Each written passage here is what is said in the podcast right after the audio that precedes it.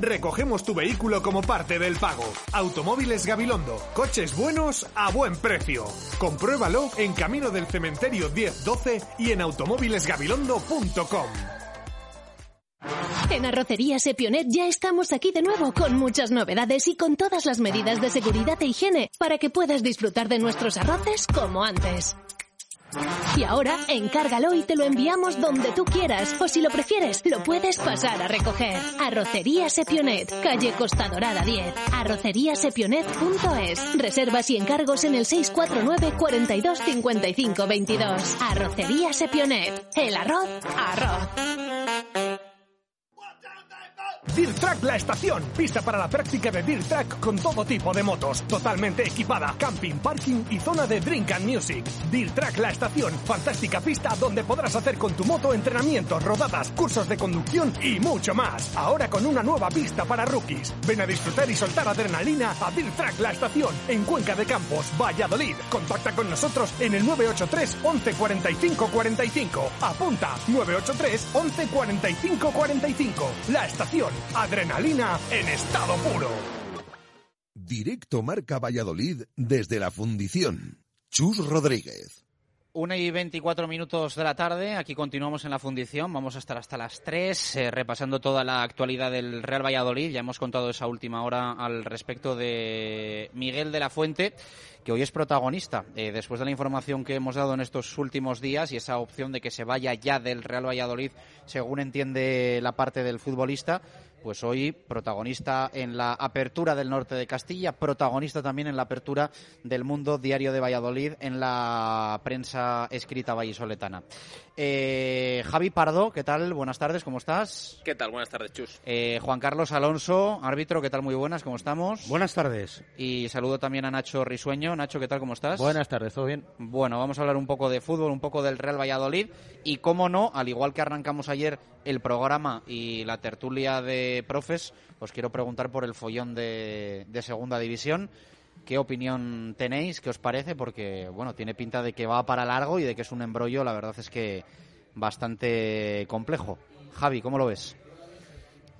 Iba, iba a hacer así como que hablase primero el árbitro, que igual nos iba a dar una, una visión un poco más... Eh, ¿No?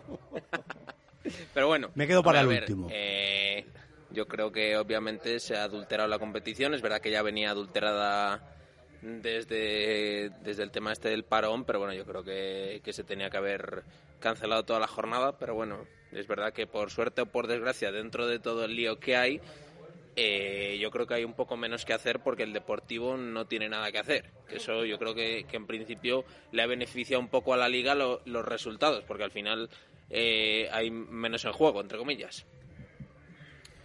Bueno, a ver, eh, la situación, eh, una vez eh, se produce el parón, posiblemente había otras alternativas. Evidentemente, los clubes tenían que salvar unos derechos televisivos y se empezó como se empezó. Las bases de competición no es que salten por los aires el otro día. Desde marzo han cambiado muchas cosas y no se juega en igualdad de condiciones. Al final se ha podido disputar toda la primera y prácticamente toda, toda la segunda. La decisión que tienen que tomar, pues no tuvo que ser nada, nada, nada fácil. ¿Cuál podía haber sido otra opción? Posiblemente era peor el remedio que la, que la enfermedad.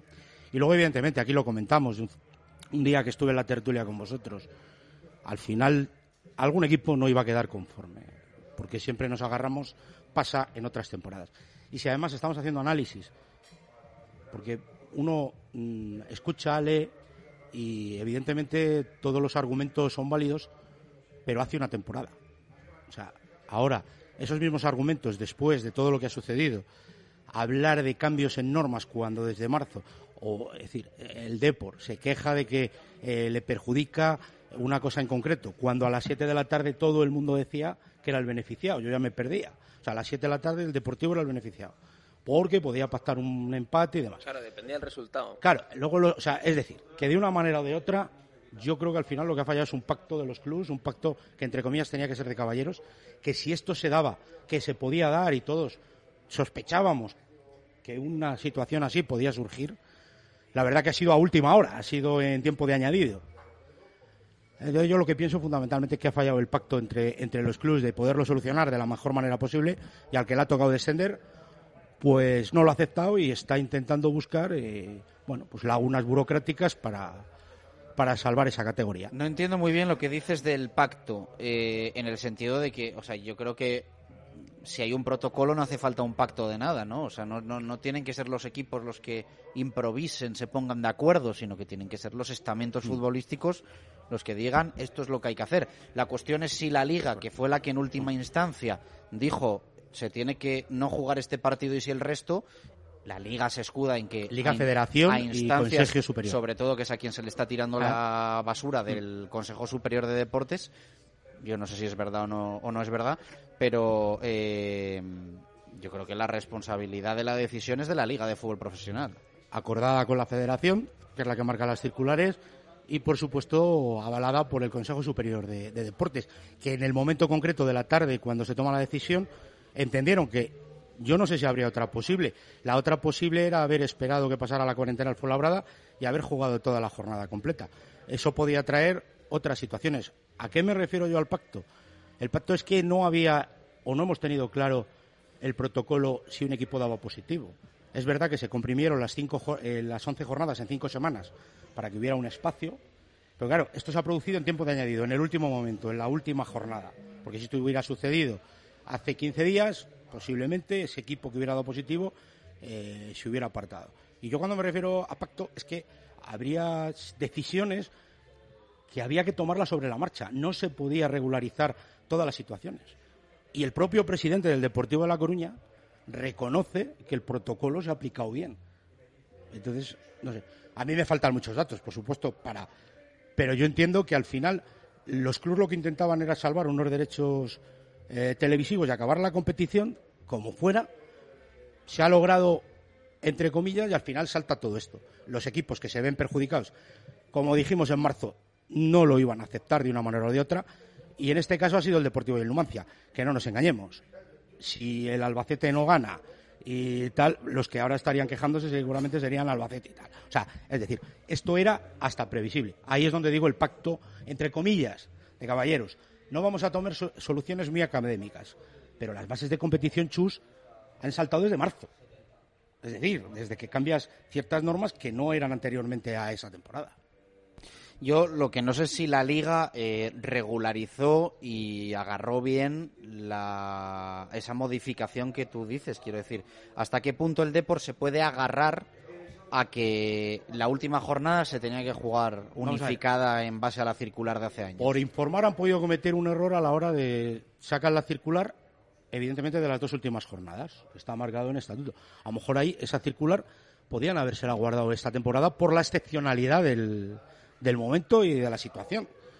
Evidentemente lo que se van a agarrar de por inumancia es a una circular que está establecida, que en las dos últimas jornadas, por el principio de igualdad, hay que jugarlas en el mismo horario. Esto evidentemente se ha saltado y con esto es con lo que intentarán ir a las instancias que crean oportunas. Pero bueno, la situación es que lo que querían salvar, que era que la temporada acabara en primera y segunda, prácticamente lo han conseguido y esto también era hasta previsible que sucediera. Eh, Nacho, ¿cómo lo ves? Bueno, pues eh, está claro que se ha adulterado la competición desde el momento en el que no juegan todos unificados en las dos últimas jornadas y que el principal perjudicado, para, bajo mi punto de vista, es el Elche. Eh, lo que más me molesta a mí de esto es el, que no hubiera un plan B, ¿no? Que no hubiera esa manera. O sea, Tebas tiene que tomar una decisión y la toma en nada, en 15 minutos que salta la noticia, aunque supongo que ellos ya lo sabrían antes. Perdón. Y, decide que no se juegue ese partido que, era el más crucial, ¿no? Porque los dos equipos se jugaban, se jugaban. Pero la decisión la toma la Liga, la Federación, con el apoyo del Consejo Superior del Deporte. Sí, bueno, pero al final sabemos Y luego otra cosa importante, Tebas no ha venido en un platillo volante y se ha colocado. Tebas es el representante de los 42 clubs, que es elegido democráticamente. Es decir, si los clubs no estuvieran de acuerdo con la gestión que realiza el señor Tebas, y no es que venga yo aquí, y que no es que venga yo de abogado aquí defensor de Tebas, es decir, la cuestión es que a veces dice Tebas, no, Tebas son los clubs, y los clubs lo que han buscado desde un primer momento... Yo creo que técnicamente es así, Juan Carlos, pero en la realidad no es así, ¿eh? Yo creo que la liga ha dejado de ser de los clubs y es de un señor que les consigue muchos millones de euros en Pues televisión y están patrocinio. contentos. todos esos clubes Claro. están contentos. Pues están hasta- contentos, hasta entonces nada, estar contentos. Pero como- ellos como lo, ayer per- ante Por H- por H ellos- o por B. ellos lo permiten. Por H o por B, pero está nombrado por los 42 clubes de la Liga de Fútbol Profesional. Pero sí, ahora se ha apuntado también el Extremadura y el Racing que quieren entrar también ahí en la liga. Y no sé, me parece una locura. ¿no? Dale, paro. Sí, sí, no, que- exacto. Lo que iba a decir yo es que eh, eminentemente, o sea, sí, ahora podremos decir que la liga es de Tebas, pero el que le ha dado el poder a Tebas es así. Esto es como eh, Pedro Sánchez es presidente del gobierno porque le han votado los españoles, que luego no sea el presidente de todos los españoles, pues eso ya a gustos colores, pero esto es exactamente igual. Que luego Tebas no actúe todos los días y en todas las situaciones en favor de ciertos clubes, pues claro, habrá otros que piensen que, que el- Lugo, por ejemplo, que sí que ha actuado mirando los intereses del Lugo, claro, pero al final había que tomar una decisión y yo creo que era, sí que es verdad que, que se hiciera lo que se hiciera, era muy complicado. Aparte un detalle importante, ha habido mucha comunicación con todos los clubes y evidentemente había equipos que ya no se jugaban nada, equipos que se jugaban, han hablado todos, han comentado todos. Bueno, Los- bueno, yo no lo tengo claro. eso, ¿eh? la, comuni- la comunicación ha existido en teoría vía AFE y vía un grupo de WhatsApp que, te- que tenían los capitanes AFE de segunda. ¿eh? Yo que la liga haya tenido contacto con todos los clubes después de saber lo del Fuenlabrada, yo eso no Bueno, lo tengo muchos, tan eh, claro. muchos- tengo entendido, Ra- Oviedo no quería jugar, ¿no? Bueno, y de hecho, de hecho ahí se produce la conversación que hablan, hablan de chantaje, es decir, porque ha habido comunicación. Se han comunicado y había algunos clubes que no querían jugar. Claro, el Oviedo no quería jugar porque jugaba contra el con Elche, Tebas, que en la última jornada había jugado contra el Fuenlabrada. ¿Y con quién lo ha hablado? Evidentemente con el presidente. Claro, que esa era otra. La, la alternativa que había a eso, ¿cuál era? Suspender toda la jornada y Ahí jugarse está el cuándo. tema, ahí está el tema. a- Ahora era Fuenlabrada, es. pero igual dentro de 10 días son 10 clubs es. o 12. Yo creo que la, la, la decisión, evidentemente, va contra una norma. Eso está claro y obvio. ¿Cuál era la solución? Con los equipos ya prácticamente en los estadios y demás. Que se volvieran todos a sus casas y esos equipos que ya no se juegan nada, 10 días entrenando, más problemas contractuales de muchos de los jugadores, que se ha ido al límite en muchos casos. Yo, particularmente, creo que no era la mejor solución. Esta no es que sea buena, pero en una excepcionalidad de este tipo, de verdad que lo importante es que el otro equipo sepa el resultado con el que juego o no juego. Cuando desde marzo llevamos, que yo no lo llamo adulterar, porque todos lo han aceptado en estas condiciones, llevamos Porque no le queda de otra. cambiando un porque al final Nacho han ido yo entiendo a salvar que y además tengo una cosa por el bien porque evidentemente yo no sé el Valladolid cuánto tiene de derechos de televisión imagínate si le quitan un 25-30% que es lo que faltaba de jugar Pucela unos 50 millones de euros. Esta Más, temporada. menos. Sí, bueno, y la que viene se supone que más. pero esta por ejemplo pues quítale oiga no va a ingresar usted 15 millones de euros o 12 millones de euros eso es lo que han ido a salvar lo deportivo entre comillas es más hemos jugado sin aficionados en los campos o sea es decir se ha ido a salvar lo que es el, el tema, ¿no? Bueno, Pero o sea, ¿y no sería más sencillo haber esperado tres días y jugar toda la jornada unificada? Se aparta a los jugadores del Fuenlabrada, que oye, estos no ¿Y, están, y no si hay jugar. tres equipos más que, que salta un caso parecido? Bueno, pues ya eso ya se vería, pero es que no, no sé, es que a mí lo de jugar la última jornada, todos los partidos menos ese, a yo mí me parece increíble. eh, tenían que esperar la cuarentena. Por la brada en menos de 10 días no podía jugar. Claro. Entonces la cuestión es que Pero, tú y, no- podrías- pero y no se puede hacer comprobar como están comprobando que solo hay yo ahí, X yo ahí de casos verdad y- ese dato me falta. Y, de ahí el resto no está. Esta mañana también han hecho las pruebas al jugador. Bueno, han comunicado el jugador del Rayo que estuvo comiendo con los jugadores del Fuenlabrada. En esa comida nadie estaba contagiado, ni los del Fuenlabrada ni el del Rayo. Vale, el tema de la cuarentena y demás, pero no sé. A mí es que esto de la última jornada, yo entiendo, yo entiendo lo que dices, porque es verdad que, que es complicado, igual que ha sido excepcional, pues desde que pasó esto Todo. del coronavirus y demás. Y alguna decisión por algún lugar tienes que tirar, porque es que no eh, para intentar solucionarlo. Pero esto de la última jornada, de que se juegue toda menos este partido, no sé. Yo creo que se podrían haber intentado otras opciones, aunque sea complicado. Para mí la clave está, eh, y Tebas parece ser que niega que exista negligencia del Fuenlabrada, para mí la clave está ahí. O sea, eh, y de hecho creo que sería la solución. O sea, si el Fuenlabrada ha cometido un error y se ha saltado algo, eliminar de la ecuación al Fuenlabrada. El Elche al playoff y el Depor para mí no tiene de qué quejarse. O sea, Sí, el Porque a la- se sí, lo- porque a las es- 7 el de la Depor- tarde el era el Depor- favorecido. el Depor no dependía de sí mismo y ganaron los que no le valía que ganasen. Pero ¿cómo Pues está. investigas que se ha saltado el protocolo el Fuenlabrada?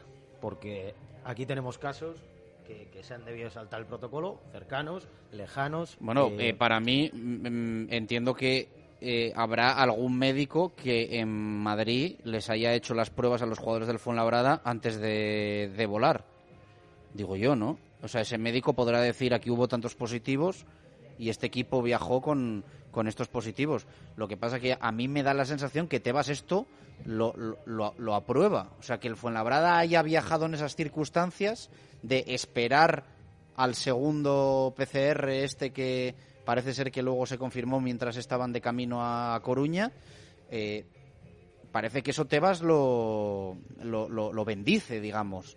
Pero a mí me, me chirría mucho que, sabiendo aparentemente que tenías una serie de positivos antes de volar, vueles. Es extraño, eso- desde luego sí es extraño. Así que bueno, luego como está metido el hijo de Tebas en el Fuenlabrada y bueno. demás, pues ya se enguarra todo y, Todo. Sí, sí. y es Sí. terrible y tremendo. Pero bueno, y es el fútbol que con el tenemos. playoff, a ver cuándo se juega, si siguen entrenando. Esta mañana, es que es, es que es curiosísimo esto. Eh, esta mañana estaban el Girona, el Girona y el Almería pendientes porque se supone que con los horarios que habían marcado tenían que jugar este jueves. Y claro, ese partido ya está decidido, que tienen que enfrentarse. Eh, y estaban a ver si viajaban, si no, eh, si daban rueda de prensa y les han comunicado esta mañana que no, que se aplaza el partido. Porque hasta anoche también se, se valoraba de que se que tiraras a eliminatoria hacia adelante y que luego ya no el resto del cuadro sentido, ya, ya no veríamos. bueno, les han comunicado esta mañana eh, un día antes se supone de que se, tu- se tuviera que jugar que no se juega y que se aplaza también. Bueno, pues Pero eh, mira, desde que ha empezado y tomaron la decisión de que esto se reanudaba, porque, es decir, preguntaba, o sea, yo he preguntado a expertos de derecho deportivo y, de, y había un tema y un punto fundamental en todo esto. Se tendría que haber declarado nulo para que no hubiera problemas. A partir de ahí, cualquier equipo puede o tiene base para poder ir eh, a los tribunales. En segunda B ni te cuento. la jornada completa, quieres decir. No, en la jornada completa, en cómo se ha entrado, por ejemplo, en segunda B, en los playoffs, eh, es decir, porque todo estaba fuera de las bases de competición. O sea, con el COVID todo eh, vuela por los aires. Y todas las decisiones que se han ido tomando no se han podido ni votar en asamblea, ni regular de una manera que un equipo ahora no se pueda quejar. Por eso decía lo del pacto.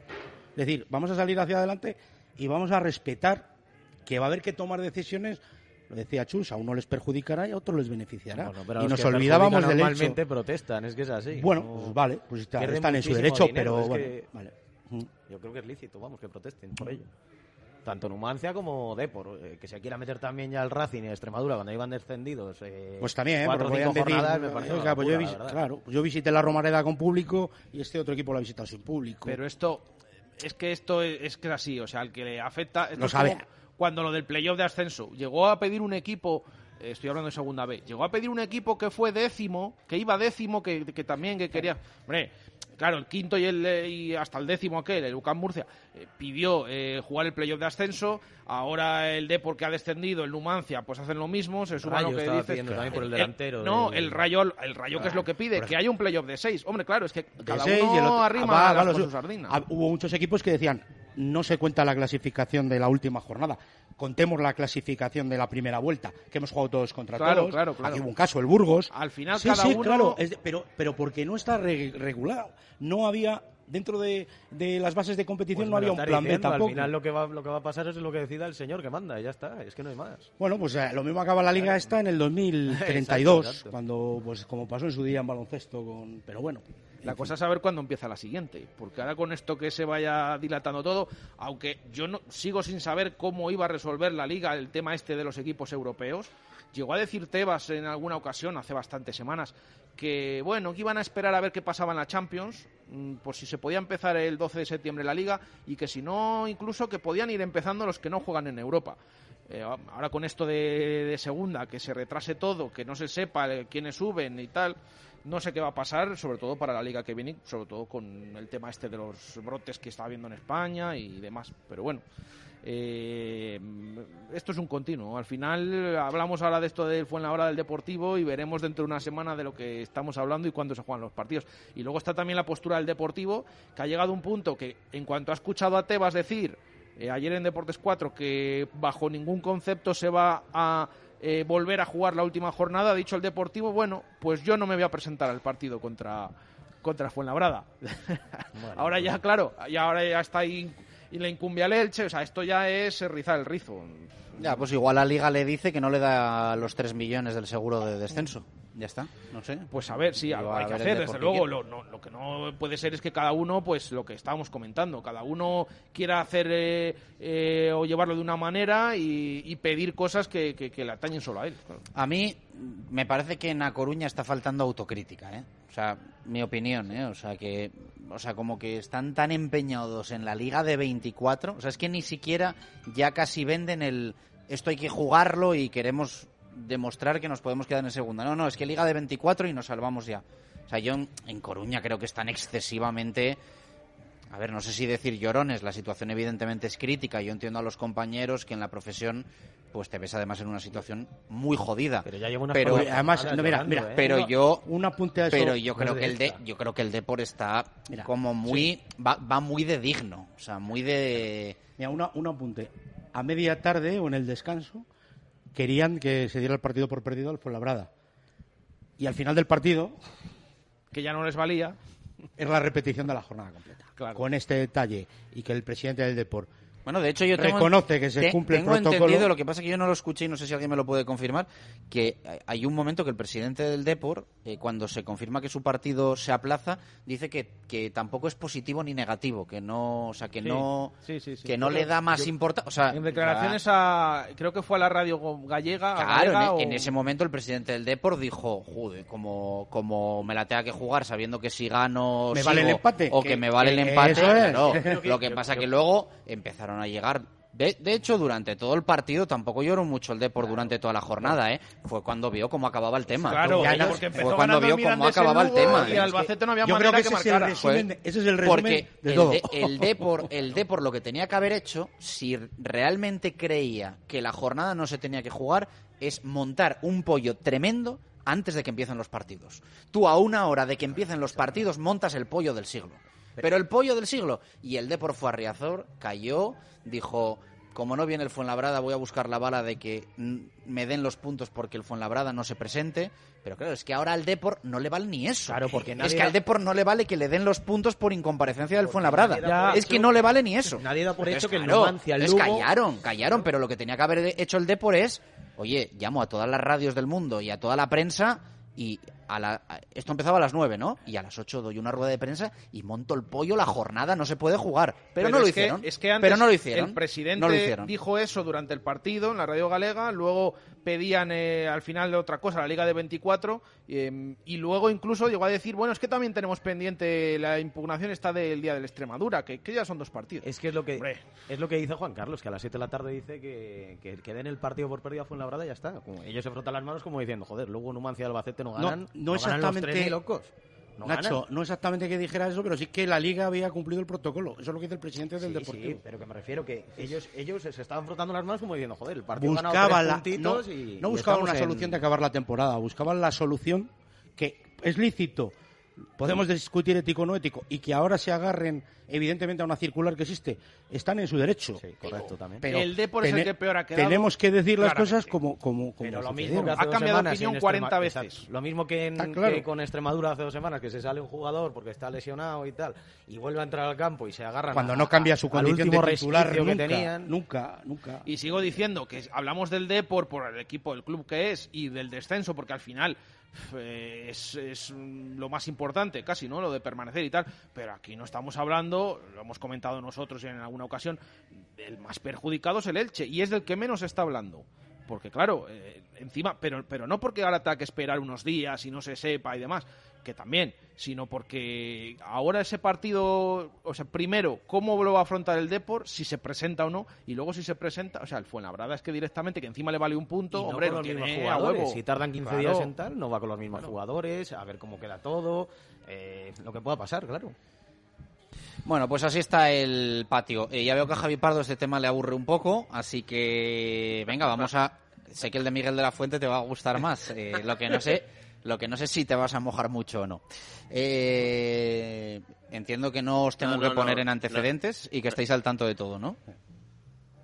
Pardo. No, que decía que no, que no era aburrimiento ante anterior debate, sino que veía que ya no podía aportar absolutamente nada. O sea, que creo que, que era todo lucubraciones y que veremos a ver cómo termina ese tema.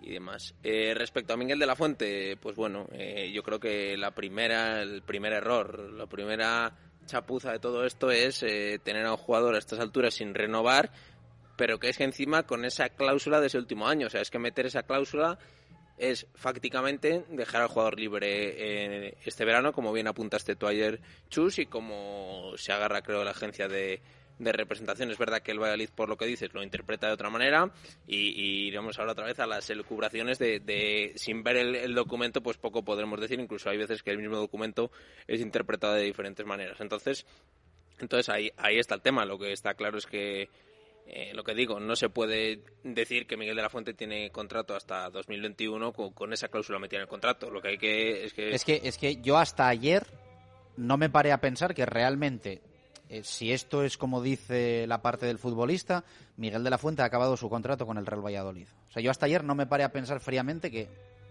es esa realidad. No tienes, ¿no? tienes, ninguna herramienta ni, ni legal ni deportiva, yo creo, para para que Miguel se quede hombre otro año, es verdad, porque si, si eso es así y alguien le paga su ficha, que para un equipo de profesional no lo puede pagar perfectamente, pues al final estamos hablando de que ahora Miguel, pues encima sabiendo esta situación, el resto de clubes, que me imagino que en esas cosas es Vox Populi, pues ahora mismo pues me imagino que estaremos en un mercadeo con Miguel en el que pues lógicamente intentaremos que, que valore el chaval, pues que está en casa y demás y que es de la casa, pero eso al final yo creo que, que tiene las patas muy cortas pero también creo que, que, va a terminar eh, renovando si le aseguran que Miguel es miembro de la primera plantilla. Luego ya a nivel deportivo veremos a ver cuál es el rol de Miguel, porque es verdad que Guardiola tiene contrato, que Chris Ramos tiene contrato, que Marcos André tiene contrato, que Seku Gasama tiene contrato y que seguramente eh, mínimo otro delantero más va a venir al, al, Real Valladolid. Así que luego ya eso creo que sería otro debate. O sea, tu opinión es que él lo supedita todo a que se le garantice que va a estar en el primer equipo del Real Valladolid a partir de septiembre. Me, das esa sensación y creo que es lo único a nivel deportivo que le puede inclinar a no haber renovado, porque esta no es una situación que viene de ahora. Es verdad que Miguel este año eh, la ha roto. Es más, eh, yo creo que dentro de, mm, de eso el contrato incluía esa cláusula, entiendo porque no, porque no pensaban que, que, en estos momentos Miguel iba a estar para jugar con el primer equipo y que iba a meter 14 goles en 22 partidos y bueno, que lo viera el otro día con el B, pues, pues vea a qué nivel eh, está Miguel, que jugando contra eh, una de las mejores canteras, un equipo muy bueno de segunda B, pues Miguel prácticamente es el mejor del partido. De todas formas, eh, renueve o no renueve, y esto es más opinión que información, yo creo que Miguel, o sea, si la, si la renovación no se produce, pase lo que pase con esa cláusula que estamos comentando y que eh,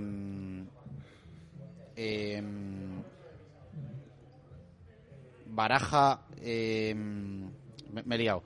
Eh, pase lo que pase con esa cláusula, la tenga o no la tenga y se pueda ejecutar o no, porque esto es un poco difícil de explicar, eh, yo creo que él sale.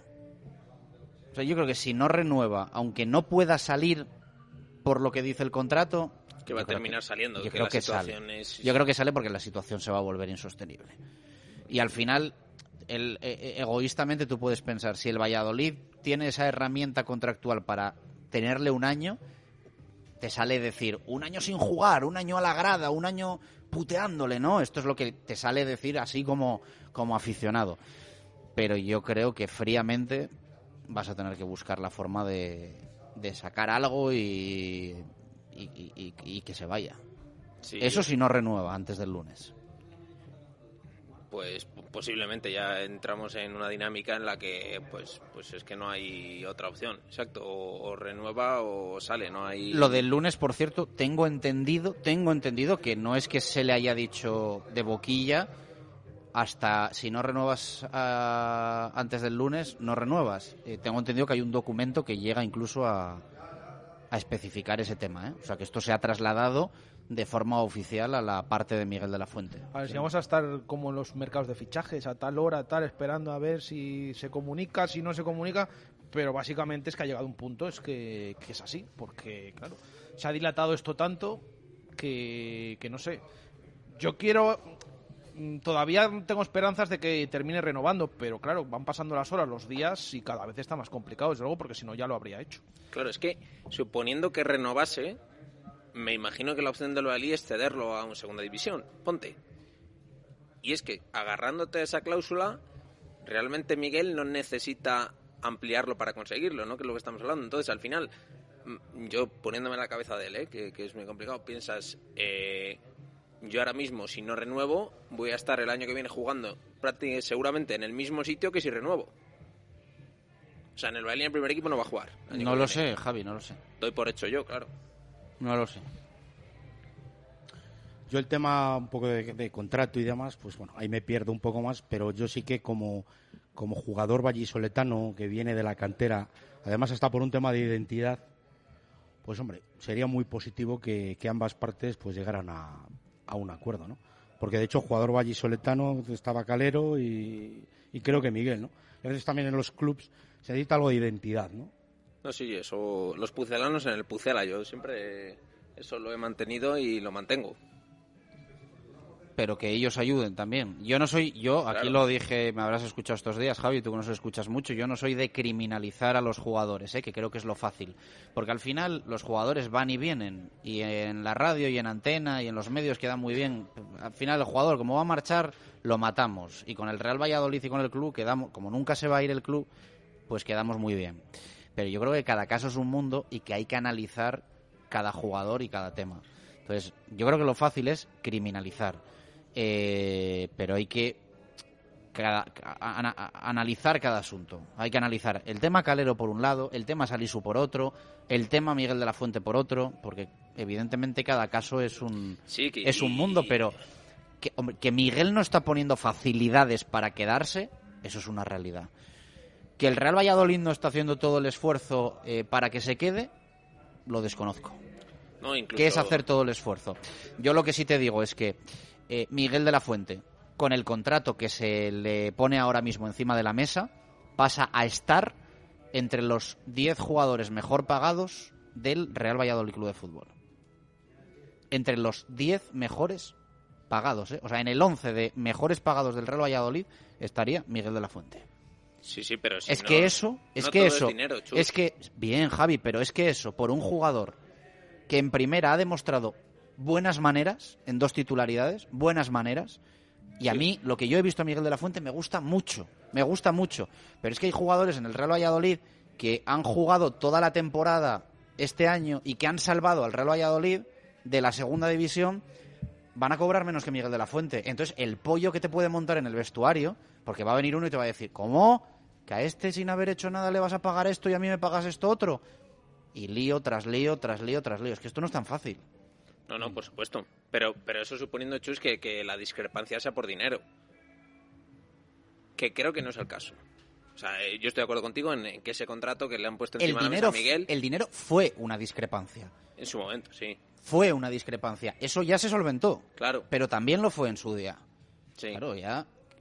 Pero a lo que te voy con eso es que, que- no todo es... eh, y que luego se hace mucha demagogia con... A ver, yo estoy soy el primero que pienso que los pucelanos en el pucela, ¿vale? Dicho eso, pero claro, también hay que entender que todos damos un poco la, la opinión con el carne del pucela en la boca. Eh, tú menos, pero lógicamente nosotros más. Y, parece que porque son eh, del pucela o son canteranos o son tal... eh, tienen que tragar con carros y carretas y muchas veces con tener un- una fidelidad, lo que hablábamos de Calero, ¿no? Como es de la casa, pues no puede ir al español y decir a la afición del español que es que va a un club grande. Pues al final ese tipo de declaraciones... Las hace todo el mundo en todos los lados. Exacto, a eso Todo el mundo en todos los Pero lados. se saca yo, punta- sabes que yo lo he hablado contigo fuera de mí, creo que yo me resulta inexplicable que Calero se fuese de aquí eh, como el demonio y que Salisu se vaya a ir como un dios. Yo es que no lo entiendo. O sea, yo creo que no se tienen que ir ni con una cosa ni con otra. Normalidad, esto es fútbol. El Real Valladolid les ha querido traspasar a los dos, a los dos, y sacar 7 y 12 millones respectivamente por ellos, y ellos querían ganar más de lo que se les pagaba aquí. Es que es normal. Pero, ¿cómo se fue Calero de aquí? Sí, sí, sí. O sea, es lo- que Calero viene a jugar un partido ahora aquí y le pitan. Salisu viene a jugar un partido aquí con otra camiseta y, y- y se le ovaciona. ¿Cuál es la diferencia? Por favor, si- sin fanatismos, ¿cuál es la diferencia? Lo hemos hablado. Que yo soy muy del Real Valladolid, que yo quiero que gane el Pucela, que soy muy del club, lo prometo, pero ¿cuál es la diferencia? Quiero saber cuál es la días, diferencia. Pues que, que Calero es salió que- a la rueda de prensa y, y no terminaba de aclarar las cosas y demás, y Salisu como no habla y no, no sale a hablar, pues... Es que, Pero es que, es que claro, me parece muy injusto, y la actitud, sobre Y- todo, y yo no me he hablado, no me he hablado con Calero en mi vida. Que yo a Calero le he enviado un par de WhatsApp y ni me ha contestado. Pasa de mí. O sea, que Calero a mí me da igual. O sea, no, no, no es que quiera defender a Calero porque soy amigo de Calero, es que no, me ha- no he hablado con Calero en mi vida.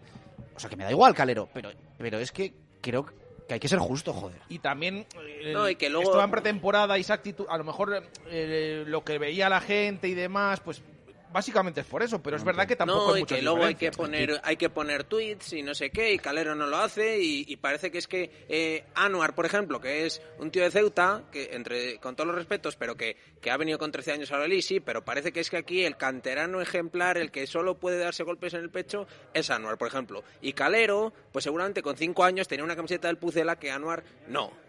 Pues lógicamente ese tipo de jugadores, Bueno, y yo- Miguel de la Fuente yo, sí... yo creo que no hay que atacar a Anuar para No, no, defender no hay a Calero, atacar. ¿eh? O sea, Pero te digo que la, la imagen que transmite todo el mundo respecto a Anuar es que tiene que estar en la plantilla porque es de la casa, porque no sé qué. Ahí ya da exactamente igual.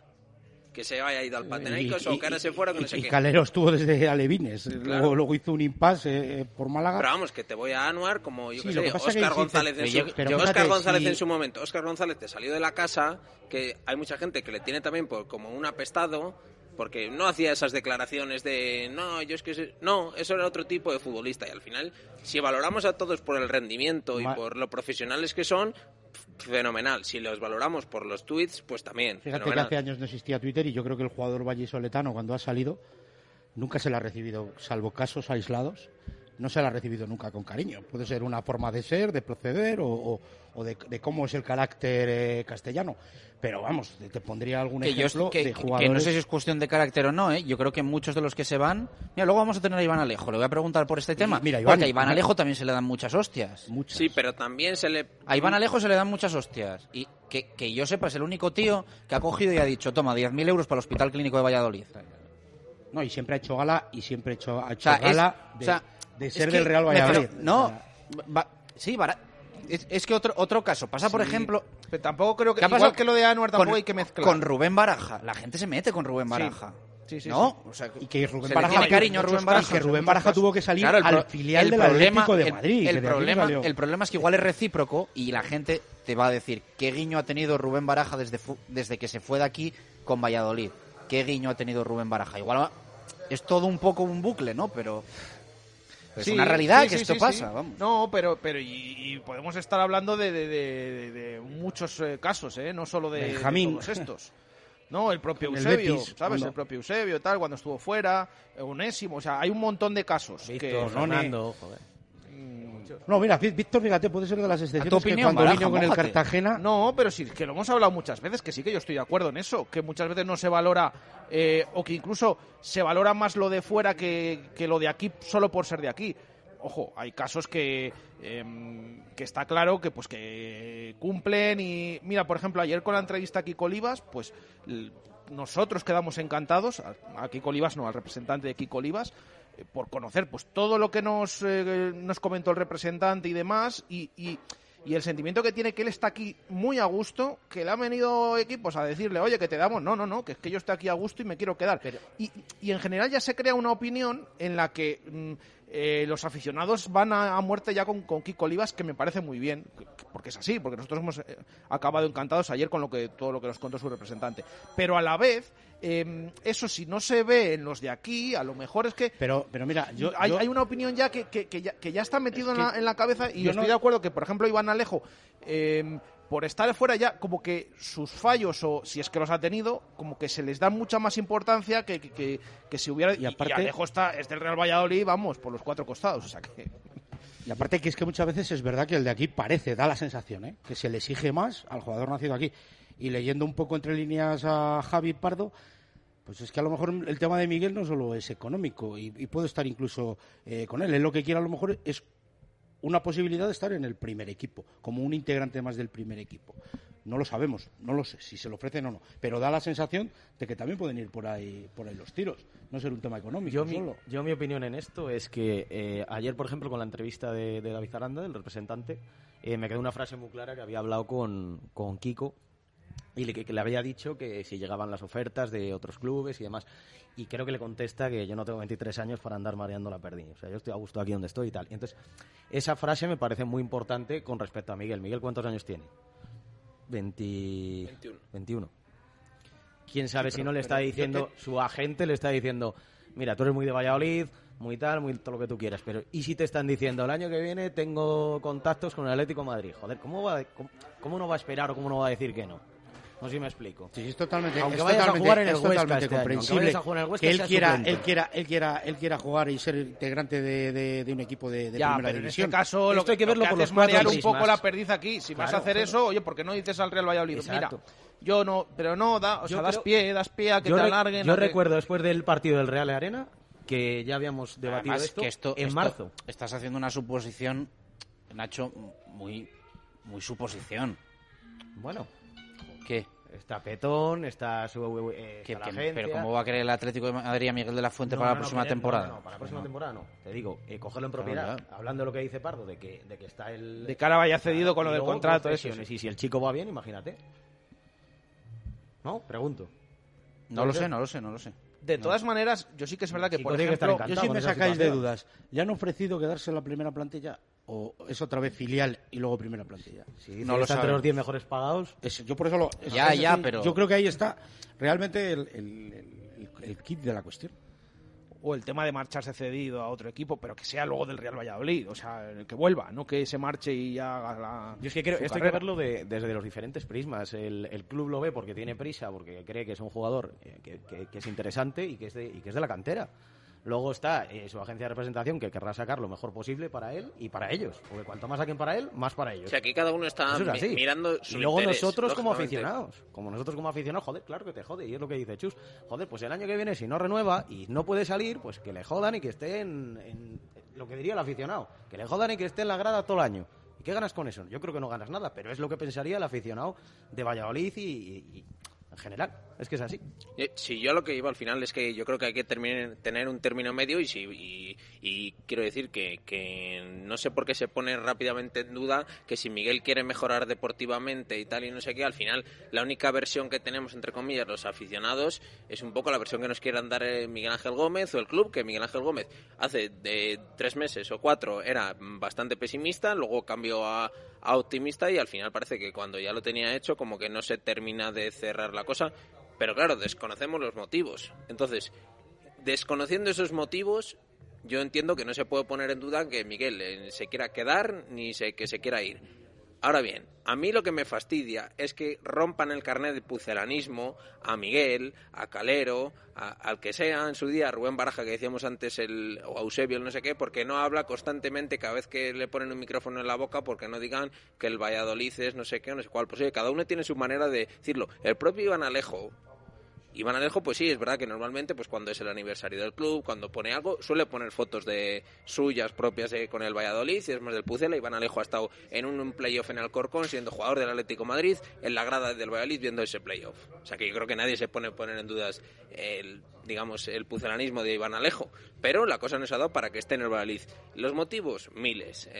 Estará el club por medio, estará el Iván Alejo, estarán los agentes, que por supuesto están siempre en todo. Pero claro, eso yo creo que no nos habilita para, para decir que, que Iván Alejo, que Miguel o que el que sea no quieren menos al Pucela que, que Anuar o que Kiko Olivas o que el que sea. Al final cada uno vende su producto. Es al final, mm, quizás eh, se vea mucho esa mentalidad de como se va a marchar y tal, ya no va a ser mío, pues, o sea, ya no eres objetivo. Ya pierdes la objetividad y de repente ya empiezas a, "Ah, vamos a marchar, pues ya todo mal. Ya que se rompa todo el mal, todo mañana, sí, mal sí, y, o sea- y continuas críticas. Me apunta, me así. apunta un oyente en Twitter, eh, Sergio, que, y no le falta razón, dice, mirad cómo se va Asenjo, alguien lo critica en Valladolid, hay formas y formas.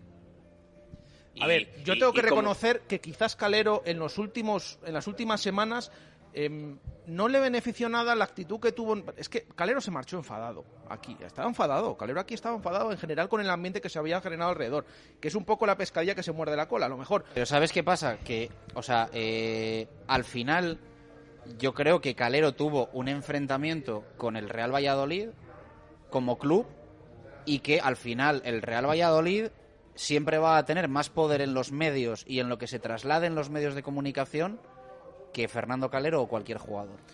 Sí, O sea, yo creo que ahí hay mucho de eso. sí, sí, Y- posiblemente. Y, y en parte tiro piedras contra mi propio tejado. Pero al final, de lo de Calero, ¿qué se contó Baraja? Yo no hablo por mí, ¿eh? Ujú. Pero ¿qué historia le quedó a la gente? La que quiso vender el Real Valladolid. Es verdad, es verdad. No, es pero, verdad. pero, por- pero porque él con- también, cuando salió a hablar las últimas veces y cuando se le veía aquí los últimos días, pues ya como que él había tirado la toalla, ya estaba enfadado y, al final eso queda un poco aquí. Y ya ¿Y- lo que y digo. qué tenemos que deducir pero de ¿por que qué no entiende la, toalla, gente que se, Jesús? se, se ríe la Que no gente que descendido en Pucela. español? Pero no, no, no, eso desde luego que no. Y que en algunos casos es así. Pero, pero yo es que no, que no entiendo. O sea, mm, le critican porque fichó por el español. Pero vamos a ver, pero si hemos contado otro día el contrato que tenía. eh, mm, que sí que ha descendido. ¡Oh, oh, lo que se ha pegado Calero! Todo lo que pero- puedas, todo lo que puedas mejorar económicamente, Claro. nadie te va a decir que no. y luego ya se está, Eso está pe- claro. pendiente de a ver lo que dice y en esa presentación em, ya se le saca punta todo lo que dice y con que ha llegado a un club tal que es que el Pero yo español creo que eso no sale de él, a ver pero que que eso se no es menospreciar al Real demás, y Valladolid. el chico, pues, coge eso no es menospreciar al Real Valladolid ni va a dejar de ser del Real Valladolid. Por eso yo estoy de acuerdo. O sea, la gente le molestó. ahora reconociendo que quizás hubo algunas actitudes en las últimas que no le beneficiaron en nada Ya, De- pero es que ese tipo de actitudes ya, Jesús, vienen viciadas. Todo el mundo sabía que Claro, no, Fernando es que van- Calero van iba a salir Real de- Valladolid. de antes. Sí, que se alargó la situación más de la cuenta y que el primero que no le haría gracia seguir estando aquí cuando ya sabía que la cabeza la tenía en otro lado, que la cosa era cuestión de flecos y demás, pues seguramente también, pero que, que lógico- muchas veces los futbolistas, eh, bueno, muchas veces no, no son catedráticos de derecho y se ponen delante de un micro y no dicen exactamente lo que quieren decir, también Bueno, pasa. le pasa a Sergio, ¿eh? Le pasa a Sergio en todas las ruedas de prensa, ¿eh? Entonces, quiero decir que, que yo creo que luego ya ahí nos las cogemos con papel de fumar, que yo lo decía hace dos o tres semanas hablando de lo de Sergio, pues decía, al final Sergio es un, quiere vender también lo suyo, o sea, cada uno que se pone delante de un micro, ya sea futbolista, sea entrenador, sea el director deportivo, eh, tiene algún tipo de interés de, de proyectar una imagen, entonces... Lógicamente, en este caso, por ejemplo, lo que decíamos de Calero, que estaba raro y tal y no sé qué, pues bueno, pues como en su día también eh, Asenjo, pues fue una cosa que se solucionó muy rápido. Me acuerdo que incluso antes de terminar la temporada ya se sabía que se iba. Y con, Y- una, y con una y- particularidad que en la penúltima jornada, en la última jornada realiza la parada aquella y, se va como un héroe. Marín, eso es. No re- ojo y Asenjo Cuidado si se ese, va vamos a ver, si por Asenjo, más de la cláusula, ¿eh? tú, tú imagínate, Porque no si quiere le, me- si le negociar ni uno ni otro y dice, me Mira, va a venir el Atlético lo- y ya muy- sacas más de la cláusula por Asenjo. es muy simple el estado de ánimo en la afición muchas veces. Es decir, si esa parada no la hace y por una circunstancia nos vamos a segunda división, habría salido igual. Yo creo que sí. Juan- yo estuve allí en el Benito Villamarín aquel día y, y, y el- y Son y- tantas y cosas las dos circunstanciales aficiones y, estaban y aparte yo lo de Fernando, como mira, yo lo de Es como ahora cuando, es como ahora cuando, sí, Juan Carlos, no, perdón. simplemente para- lo de Fernando, lo de Fernando Calero en el tema de un grande, pues en un momento determinado puede ser un desliz porque iba a jugar a- esa temporada, esa, a un equipo que esa temporada iba a jugar Europa. Bueno, pues que, que él Jugó, quiera tener jugó. una pro- y jugó en Europa, que él quiera tener esa proyección deportiva y económica. pero no que- creo que, que por es esa rueda de en su prensa- carrera. Que es como ahora- la- creo que que por es como ahora de en prensa- su es lo que yo carrera. es intento como ahora con. Salisu. Es como ahora con Salisu. La hay gente que dice, o sea, eh, no sé si desde el romanticismo o desde el desconocimiento, se ha lesionado Kiko Olivas, hay que renovar a Salisu. Que es que el Real Valladolid no quiere renovar a Salisu. A ver si lo entendemos, que el Real Valladolid quiere sacar 12 kilos por Salisu. Que es el O sea, traspaso quiere más caro en su no historia, quiere más caro, renovarle. que va a sacar es que no quiere renovarle, quiere Y sacar hace 12 bien, kilos y hace bien. 3 millones de euros que va a cobrar él. Claro, es que eso yo creo que... que- Yo eso, yo eso, por ejemplo, lo intento defender con Miguel. Joder, si te viene un contrato del Atlético de Madrid, ¿cómo le vas a decir que no? Aunque sea algo cedido dos años. O tres, los que sea. ¿Cómo le vas a decir que no? Lo que Es pasa que en este caso vamos a ver lo que tiene Miguel luego. Hemos hablado Exacto, del Huesca. Mira, luego renueva- voy a decirte una cosa, Nacho, que igual, eh, o sea, aquí eh, el Atlético de Madrid, entre comillas, porque bueno, vomita dinero. Si quiera Miguel, que le pague al Real Valladolid por Miguel, y, y Miguel sabe que si el Atlético de Madrid le quiere de verdad, se lo va a pagar al Real Valladolid. O sea, en ese sentido sí que me parece que el chaval podría tener una flexibilidad de no tener la prisa de- del, del- del Atlético de Madrid e irse gratis. Mi opinión, ¿eh? sí, pero también es verdad que el fútbol es muy inmediato, Chus. Ponte que, que, Miguel quiere hacer eso que dices tú, ese acto de, Me estás mosqueando ya con tanto Atlético de Madrid porque ya no... Que, eh, sé si esto ha salido así porque sí, pero... Ese acto de, de ONG o de lo que Podríamos hablar más del Huesca que del Atlético de Madrid. O, del Huesca. Y dice, pues venga, pues renuevo para que en vez de irme gratis, el Valladolid saque un millón por mí. Y se rompe el cruzado. Mañana y pasas de ir a jugar a un Atlético Madrid que estamos hablando o a, no tener nada, quiero decir, el fútbol son inmediateces, entonces esos esas situaciones de hacer cláusulas o, hacer actos de gracia, pues oye, no sé, a mí me parece de lo que decías tú, de un romanticismo que en el fútbol no se da. Además es que estando libre, un jugador siempre tiene más valor el contrato que firme, ¿no? Porque tiendes a compensarle el no tener que pagar un traspaso. Esto viene siendo así últimamente. Venga, cerramos el tema de Miguel, aunque hemos hablado más de Calero que de Miguel de la Fuente. Eh, os pregunto rápido por lo de Sergio Guardiola. ¿Qué os pareció un poco el tuit, la resaca que ha dejado todo esto? Lo que contamos aquí un poco de eh, el no encantamiento que tiene Guardiola con la forma de jugar del Real Valladolid, por la poco conveniencia a marcar goles. ¿Qué os parece? Yo, bajo mi punto de vista, creo que quiere agitar un poquito el asunto y renovar al alza, sin duda alguna. Yo creo que de marchar lo veo complicado.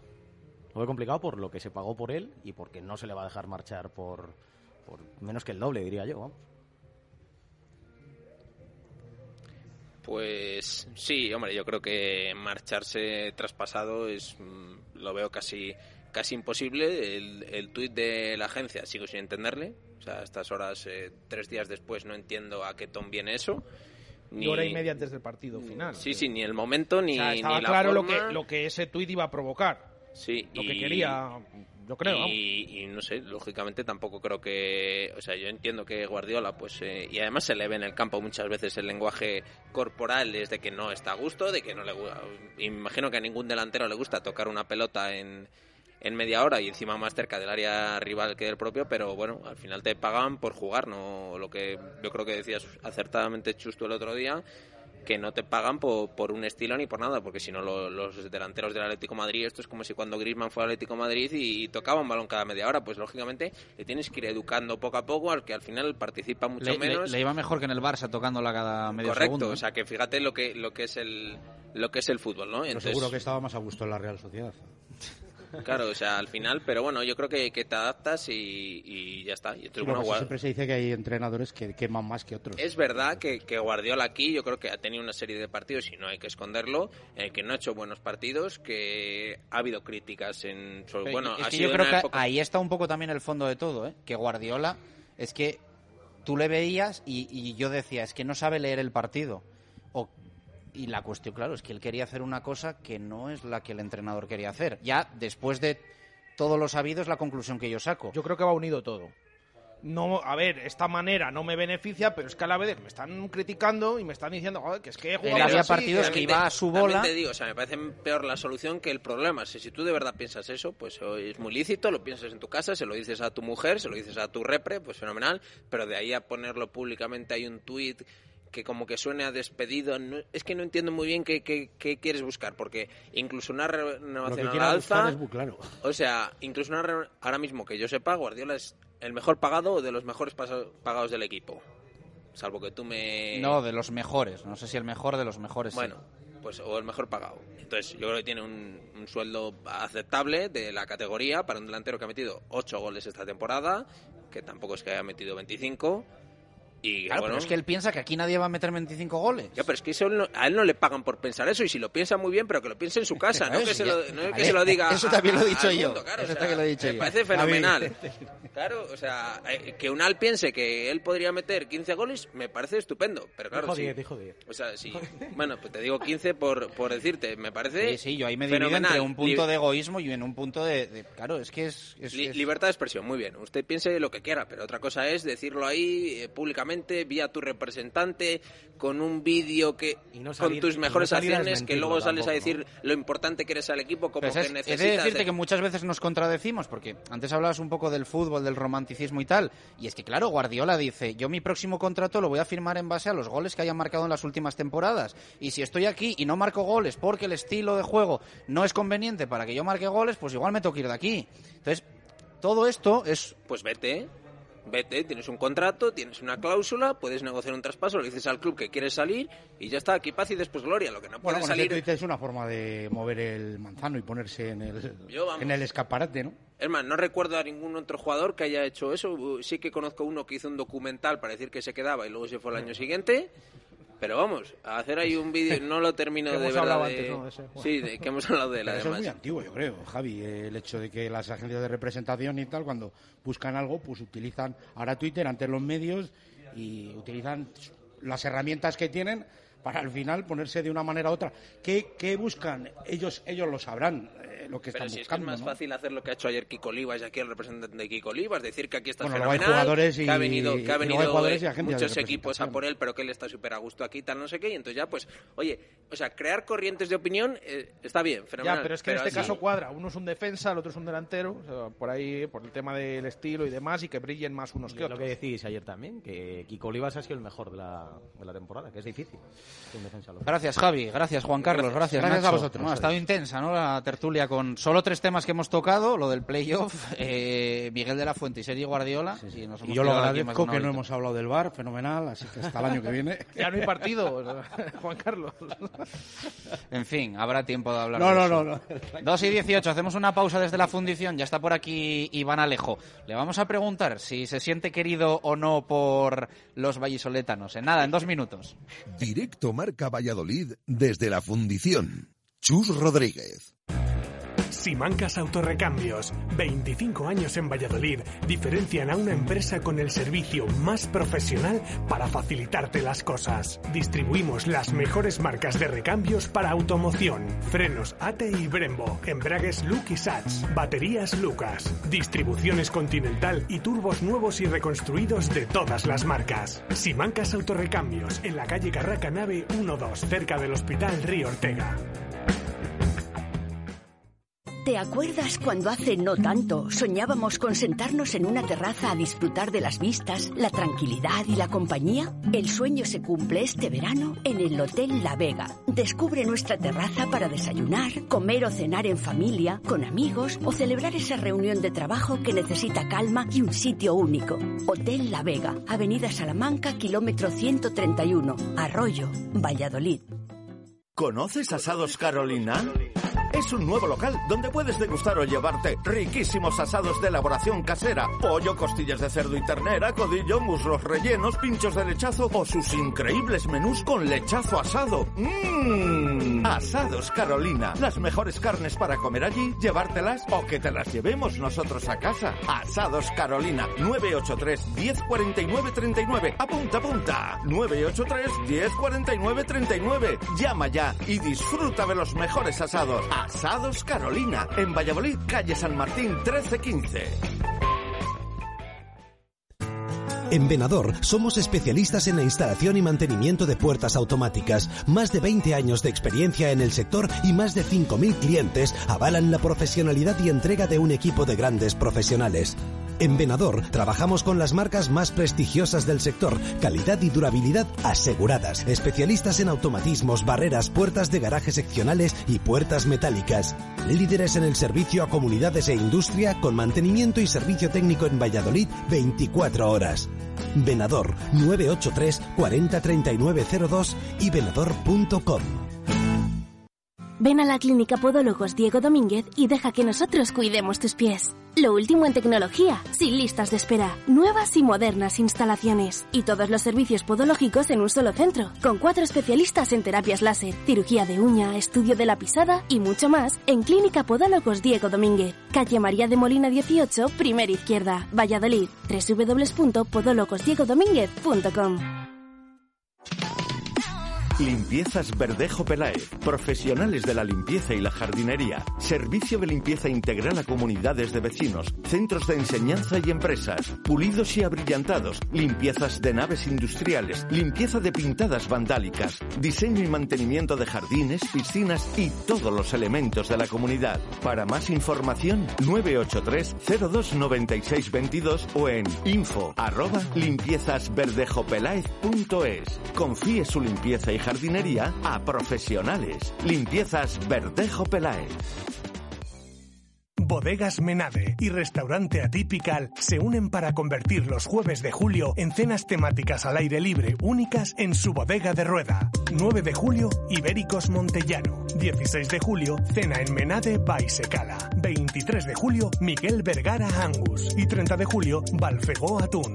Incluye visita, menú degustación, café, copas y transporte desde Valladolid. Más información en menade.es.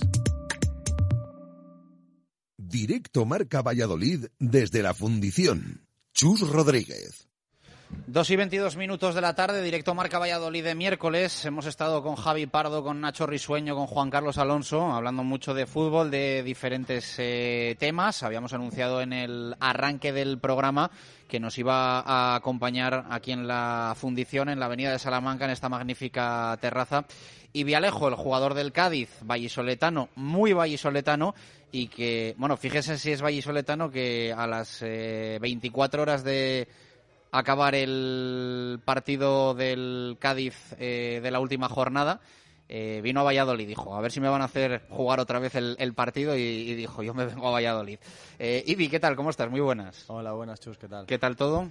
Bien, tranquilo, ya por fin eh, disfrutando un poquito de las vacaciones, que ha sido un año muy, muy complicado para, para todo el mundo por el tema de la pandemia. Teníamos muchas ganas de acabar, ha acabado bien, gracias a Dios con el tema del ascenso y, y deseando descansar un poquito para empezar la pretemporada que, va a empezar pronto. Eh, te ríes un poco, ¿no? Cuando te llegan ahí mensajes y demás de que, de que igual hay que jugar la última jornada, dices tú a mí que me dejen en paz, que yo ya tengo mis vacaciones cerradas y que ya está todo hecho, ¿no? Sí, egoístamente hablando por mí y por mi equipo, creo que, que sería una barbaridad, ¿no? Volver a disputar la jornada. Yo lo que quiero ahora mismo es disfrutar de las vacaciones, que ha sido un año muy complicado para, para todo el mundo y y para toda, para toda la gente, bueno, yo ahora mismo no veo ninguna, ningún tipo de posibilidad de que, de que se vuelva a repetir la jornada. Creo que sería adulterar aún más la competición, pero bueno, obviamente entiendo a la gente que, que ha salido perjudicada y quiere que, se repita.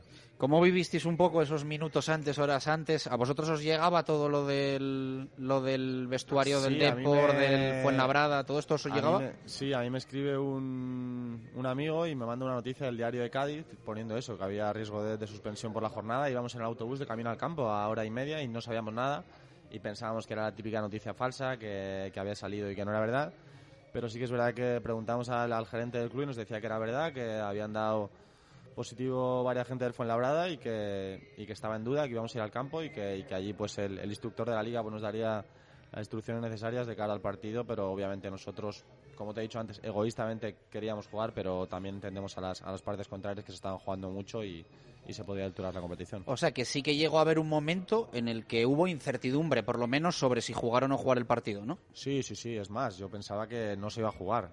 Eh, hablando claro, creo que hubiese sido lo más justo quizá, ¿no? Para todo el mundo que no se hubiese jugado, pero sí que es verdad que que después de, un año tan duro la gente quería terminar, eh, quería acabar pronto y obviamente... Es que es complicado, ¿eh? Porque además si dices, jugamos en 48 horas, pues bueno, pero 10 días, imagínate teneros a vosotros 10 días entrenando, sin vacaciones... Y te pones en la situación de los equipos que van a jugar playoff y el último partido de playoff es el día 11 de agosto y nosotros empezamos la pretemporada el día 10 de agosto en Cádiz cuando nosotros estamos empezando la pretemporada ellos van a estar acabando el playoff. Me parece un poco locura, pero al final es, lo que marca el protocolo. ¿Te mojas? ¿Quién te parece realmente el perjudicado? No sé qué opinas de que Depor y Numancia quieran Liga de 24 en segunda. ¿Cómo lo ves todo esto? No, Liga de 24 creo que no, no es justo. Eh, la Liga de Fútbol Profesional siempre o casi siempre ha sido de 42 equipos. Eh, pienso que también ha habido 41 jornadas antes para, para hacer los deberes. Ha habido equipos que no los han hecho, otros que sí. Sí que es verdad que, que la última jornada ha podido ser decisiva, pero bueno, eh, el Depor, aunque ganase, no, no se hubiese mantenido. Entonces creo que, que la liga ha actuado bien y, al final los que han descendido son, son por deméritos suyos. Eh, ¿Qué balance haces un poco de la temporada a nivel individual, a nivel colectivo? ¿Acertaste apostando por el Cádiz? Sí, aguanté hasta el último día de mercado porque tenía, tenía una opción para, para ir al Alavés, pero finalmente no, no salió. Eh, decidí esperar hasta el último día porque obviamente quería jugar en primera división, no salió. Eh, y a partir del último día de mercado tuve varias ofertas de segunda y del extranjero. Y, en cuanto hablé con el presidente, con Manuel Vizcaíno, me, me dejó claro el proyecto y, y, que si subíamos quería que me quedase. Al final es lo que ha pasado. A nivel individual creo que ha sido un año de reencontrarme conmigo mismo. Quizás no he jugado todos los minutos que me hubiese gustado pero sí que es verdad que el equipo era muy compacto y los que estaban jugando estaban muy bien, pero estoy contento con mi rendimiento, creo que he vuelto a ser un poco el que, el que fui en Eibar y el que por el que el Getafe pagó 4 millones y, y, bueno, creo que poquito a poco en primera puedo ser aún mejor que de lo que he sido este año en segunda división. En Getafe no te han salido las cosas como te hubiese gustado. Eh, ¿Te alegra haber cambiado un poco el contrato de Getafe a Cádiz con el ascenso? ¿Te, te tranquiliza? Eh, ¿Crees que era mejor cerrar la etapa también contractualmente con el Getafe? Sí, sí, sí, sin lugar a dudas. Sí que es verdad que, que quizás me queda la espina clavada con, con, el presidente, con Ángel Torres, porque fue una persona que, que pagó 4 millones por mí cuando yo había jugado apenas 20, 25 partidos en primera división y sí que es verdad que esa espina la tengo ahí clavada, pero, pero desde que llega a Cádiz el presidente Manolo Vizcaíno se ha convertido como un padre para mí. Eh, Cervera me ha dado la confianza y ha sabido llevarme, ha sabido entenderme, saber también de, de mi carácter, no difícil, que muchas veces dice que tengo un carácter difícil, es, es diferente, es com, no es complicado, es diferente. Ya te digo, estoy muy a gusto, tengo ahora cinco años de contrato allí, eh, estabilidad para, para sentirme querido, para estar en una ciudad que me quiere, que me apoyan y yo los quiero a ellos mucho también. Eh, eso te iba a preguntar, ¿has encontrado un poco para tu situación actual, para tu presente, tu club?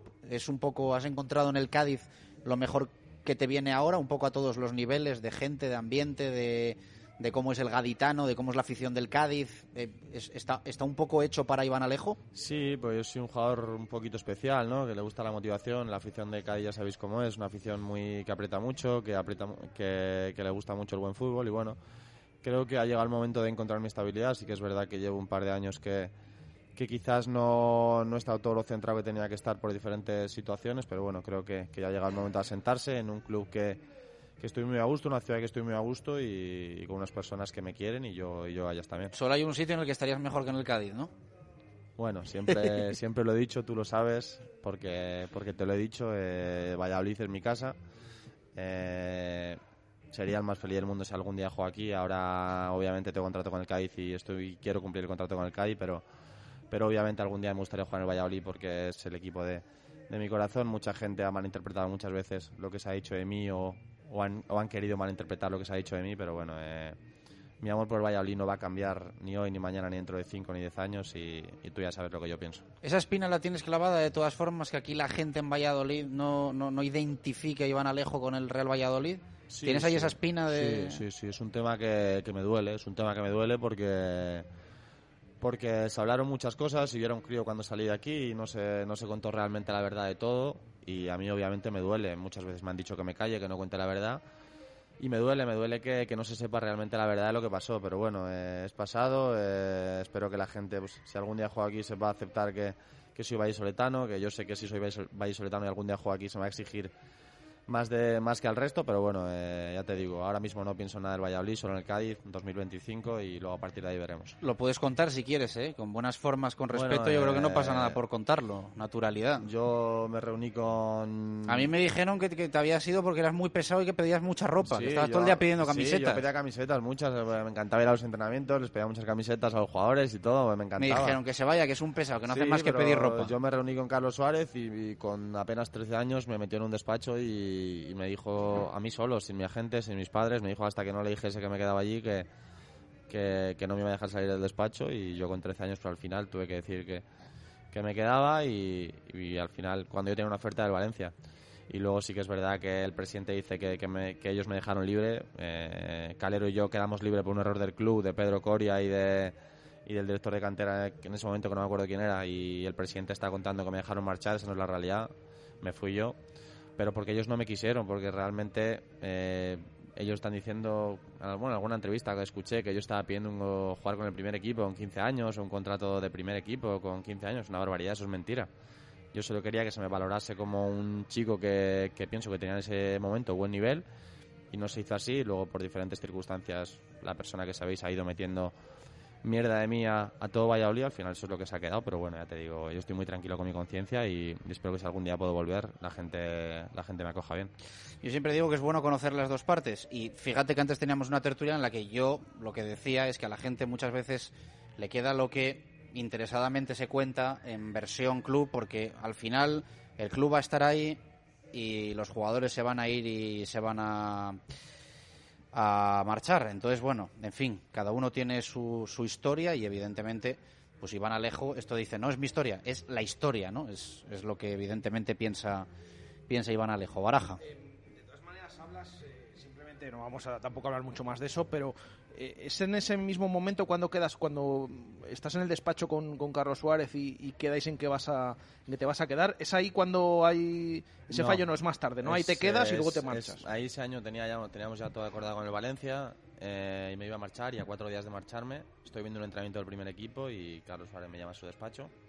Ahí me quedo un año más y sí que es verdad que luego todo el tema este pasa tres años más tarde.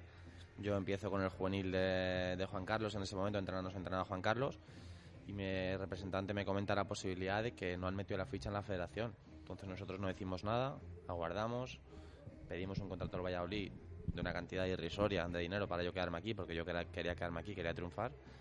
El Valladolid se niega totalmente, entonces día 31 quedamos libre Calero y yo y nos marchamos obviamente porque al final el fútbol no se acaba aquí, yo tenía que buscar mi futuro el Atlético Madrid obviamente era un, era un sitio que, que a cualquier jugador le gusta jugar y, y a partir de ahí eso es lo que, lo que pasó. Hablas de una persona que ha estado metiendo ahí bastante. No sé si quieres, no quieres decir el nombre o sí. Sí, es Carlos Suárez. Yo no sé qué tipo de, de problema tiene contra mí o qué tipo de. o qué le he hecho, pero.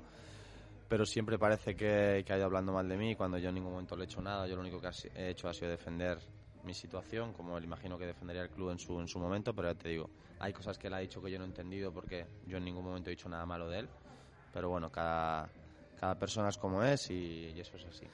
De todas formas, todo este debate también de opiniones, eh, de aficionados y demás, lo hemos tenido hace nada con, con Sergio, con el entrenador del Real Valladolid, eh, que también en algún momento, a, a otro nivel y demás, eh, piensa que, se le está criticando, pero él dice siempre que es una minoría. Eh, respecto a ti, lo que comentas que ha quedado este ambiente aquí en Valladolid, ¿crees que es una mayoría o que es una minoría que, también hace bastante ruido y se les escucha mucho? No, no, al final pienso es lo que dice Sergio, al final hoy, de hoy en día con las redes sociales pienso que al final pues creo que un poco se magnifica todo lo que lo que dice la gente, es una red social en la que la que pueden hablar sin el anonimato y al final es, es complicado y pero bueno, no creo que sea una mayoría. Ya te digo, estoy yo estoy tranquilo con, conmigo, sé que cuando me fui de aquí hice las cosas bien. Ellos saben, el Valladolid sabe que yo algún día que en su momento yo intenté volver al Valladolid y ellos lo saben hace tres años, cuando antes de yo irme al Corcón, yo le digo a mi representante que yo quiero ir al Valladolid, a Braulio, en ese momento no se da la situación y sí que es verdad que luego ha habido algún tipo de posibilidad, pero, pero nada concreto. No te querías calentar y te has calentado, ¿ves? Sí, un poco. Ah, ya, ya te has calentado. Bueno, eh, vas a estar unos días, ¿no? Ahora en Valladolid y luego te vas un poco fuera también para desconectar. Sí, sí, desconectar un poco aquí con la familia, con los amigos, con la novia y nada, prontito ya empezar, que, que esto empieza rápido ya. Hay poco tiempo, sí. Imagínate para el que ascienda en playoff. ¿eh? No sé cómo. Eso- yo esto del 12 de septiembre lo veo un Yo poco complicado. ¿eh? tampoco, yo tampoco lo veo aún, pero bueno, si Tebas lo dice, lo que haya dicho Tebas ha ido a misa, así que vamos a... Yo hasta que no diga Tebas lo contrario, el día 12 empieza, empieza el tema. Pues eh, han dicho alguna fecha de, de vuelta en Cádiz, Sí, me sí, imagino yo que el sí. 10 de ¿no? agosto empiezo ya. 10 10 de agosto. Empezamos, empezamos a entrenar. un mes Sí, es, de- es el lunes que se marcaba Sergio. Sí, más o menos, Sergio ¿no? dijo Sí, es de lunes entre el 10. 10 y el 15 esa semana que había que volver un día de esos, claro, sí. orientado Lunes al 10, día 12 en sí, principio, claro. teoría, si empezamos el 12 de septiembre, el lunes 10 empezamos. Eh, ¿Intuyes mucho, mucho movimiento en el, en el Cádiz para el proyecto de primera o crees que se va a mantener bloque? Bueno, ya, Pienso que... ya anunció lo de Negredo, ¿no? El, Sí. el presidente. Sí, bueno, eh, creo que vamos, imagino que habrá movimientos porque al final el equipo tiene que competir en primera, pero bueno, creo que el míster es muy parecido, te pongo el ejemplo del Granada, ¿no? Que tampoco ha fichado mucho, ha mantenido la blo- el bloque de, de segunda división, ahí están los resultados, entonces pienso que, que se van a mantener le- mucha parte del bloque, el míster tiene una filosofía, el club también, y pienso que obviamente tendremos algún refuerzo de, de renombre, pero tampoco creo que se toque mucho la plantilla. En teoría vas a visitar Zorrilla, ¿no? ¿Te, te hará ilusión? Me hace ilusión, pero me da rabia que en teoría va a ser sin público, ¿no? Porque el tema este tiene, tiene mala pinta por lo que nos han comentado. de que va a Sí, ser- vamos a ver si el partido es primera o segunda vuelta y qué pasa, Sí, ¿no? Ojalá, Si- ojalá sea en la segunda, pues me ha tocado venir dos, tres veces y ninguna he podido por diferentes circunstancias jugar, así que sí que sí que tengo ganas. ¿Nunca has jugado en Zorrilla? Nunca. Nunca, ni con el Alcorcón, con el Getafe en Copa me dejó fuera a Bordalás. O sea, te quedaste de recoge pelotas, ¿no? Sí, El sí, Zorrilla de- de recoge pelotas. De... Por eso tengo esa espina, Vaya, por eso joder, pues esa, espina es buena también. esa sí. espinita, sí, sí. Tendrás que decirle a Cervera, oye, mira, este partido sí. no me putees. Déjame que- fuera a los 37, pero ese ponme, ponme titular. Ten cuidado que estas cosas son muy canallas, ¿no? Siempre se hablaba mucho de cuando no coincidían Rubén y Javi Baraja y siempre pasaba algo que no, Sí. que no coincidían jugando uno contra el otro, algo así. Eh, luego No te sacan, manera. te sacan la quinta amarilla, ya verás, antes del partido de, de Zorrilla No, o algo así. No fastidies, no fastidies. Eh, ¿Cómo has visto la temporada del Pucela? Que sé que lo ves mucho. Bien, sigo todos los partidos y bueno, creo que tiene un mérito enorme. Eh, como dice Sergio, que escucho las ruedas de prensa que decís, eh, lo que dices de que la gente muchas veces critica en Twitter, creo que es, me parece desproporcionado, ¿no? Con el penúltimo presupuesto de Primera División, conseguirlo ha conseguido dos años seguidos la permanencia y faltando jornadas, me parece de un mérito incalculable tanto de él como de Miguel Ángel. Entonces, por eso creo que la gente es muy injusta y, y ojalá sigan mucho, muchos años Sergio porque, porque está consiguiendo que el Valladolid vuelva a ser un club muy serio y, y muy reconocido en España. Incluso hablamos de lo deportivo con Sergio y demás. eh, ¿Has podido venir a Zorrilla y ver el ambiente que hay ahora? Eh, Sí, me, me imagino sí, que, que no, no tiene nada que ver a cuando las últimas veces que estabas aquí. Sí, sí, tú ves, a- he venido este año varias veces al campo, he tenido días libres y ves el campo y, y es una barbaridad, el campo lleno y luego ya el tema de fichajes, eh, lo Orellana mismamente, ¿no? Yo no pensaba que, que Orellana, hay que ser realista, que fuera firmado por el Real Valladolid, pues es un jugador de muchísima calidad porque el Valladolid hace dos años estaba en segunda división y bueno, creo que eso demuestra el, la ambición que ha tenido Ronaldo cuando ha llegado, el proyecto que está, que está presentando el- la dirección deportiva y creo que eso es muy positivo tanto para el club como para la ciudad. Bueno, y crecimiento, ¿no? También, aparte sí, ¿no? Sí, de sí, sí, mucho- esta ambición y, y Mucha demás. ambición y mucho crecimiento. Veo, veo buena pinta. Con, con Orellana coincidiste, Sí, sí, sí, sí. ¿Y qué, Medio año. Y, y que siempre se habla muy, muy de él, que nos cuentas de él, porque se habla eh, de cómo es en el vestuario, de si genera problemas, ¿no? Ah. es, sí. es muy, es muy buena gente, es un trozo de pan. Allí en Eibar llegó a mitad de temporada. Encima, cuando llegó él, yo dejé de jugar. Así que estaba jugando todo y dejé de jugar. Y nada, pero co- con nosotros no vamos, ningún tipo de problema, todo lo contrario. Sí Mejor que que con la prensa, creo. Sí, sí que es verdad que, que con Mendy tenía sus choques, pero pues Mendy ya sabéis cómo es, que le da igual decir algo, y pero que Mendy es así con él, tanto con todos. Pero digo, en el vestuario un tío 10, yo hablo con él después de, de que firmara por el Valladolid, él está muy contento, está súper ilusionado, ya te digo, en el vestuario, para mí, yo lo que coincido con él, no puedo hablar nada malo de él. Y esto de que hablamos del estilo Sergio, del estilo Real Valladolid, y que es verdad que ha comentado el entrenador que bueno, poco a poco van intentando mejorar y que también quiere agitar un poquito la temporada que viene. ¿Cómo le viene a, Orellana este estilo Real Valladolid? Yo soy de los que piensa que los jugadores buenos tienen cabida tanto en un sistema como en otro o, o en cualquier sistema. Eh, lo hemos visto con Tony, que quizás este año no ha estado al nivel que, que nos acostumbra, pero el año pasado hizo muy buenos partidos. A mí Alcaraz es un jugador que también es un jugador muy técnico y en el Valladolid lo está yendo muy bien. Entonces pienso que puede encajar y le puede dar quizás ese salto de calidad que muchas veces cuando los partidos están atascados pues le puede dar ese, ese plus al equipo. Eh, posición exacta, que es un debate que tiene también Sí. Baraja sobre Orellana. ¿Dónde le ves tú más?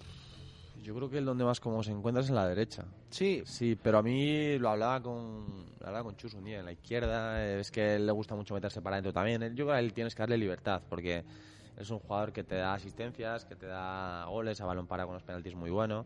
Darle libertad, al final es un jugador que no lo puedes no lo puedes atar a una posición. Pienso que eso es lo que lo que mejor le puede venir al Valladolid. Pero claro, jugando con dos puntas el Valladolid como juega siempre, no sé cómo, cómo podrá encajar una media punta. Fíjate, le preguntábamos el otro día a Sergio y dice, bueno, al final puede jugar en cualquiera de las dos bandas, por el centro también.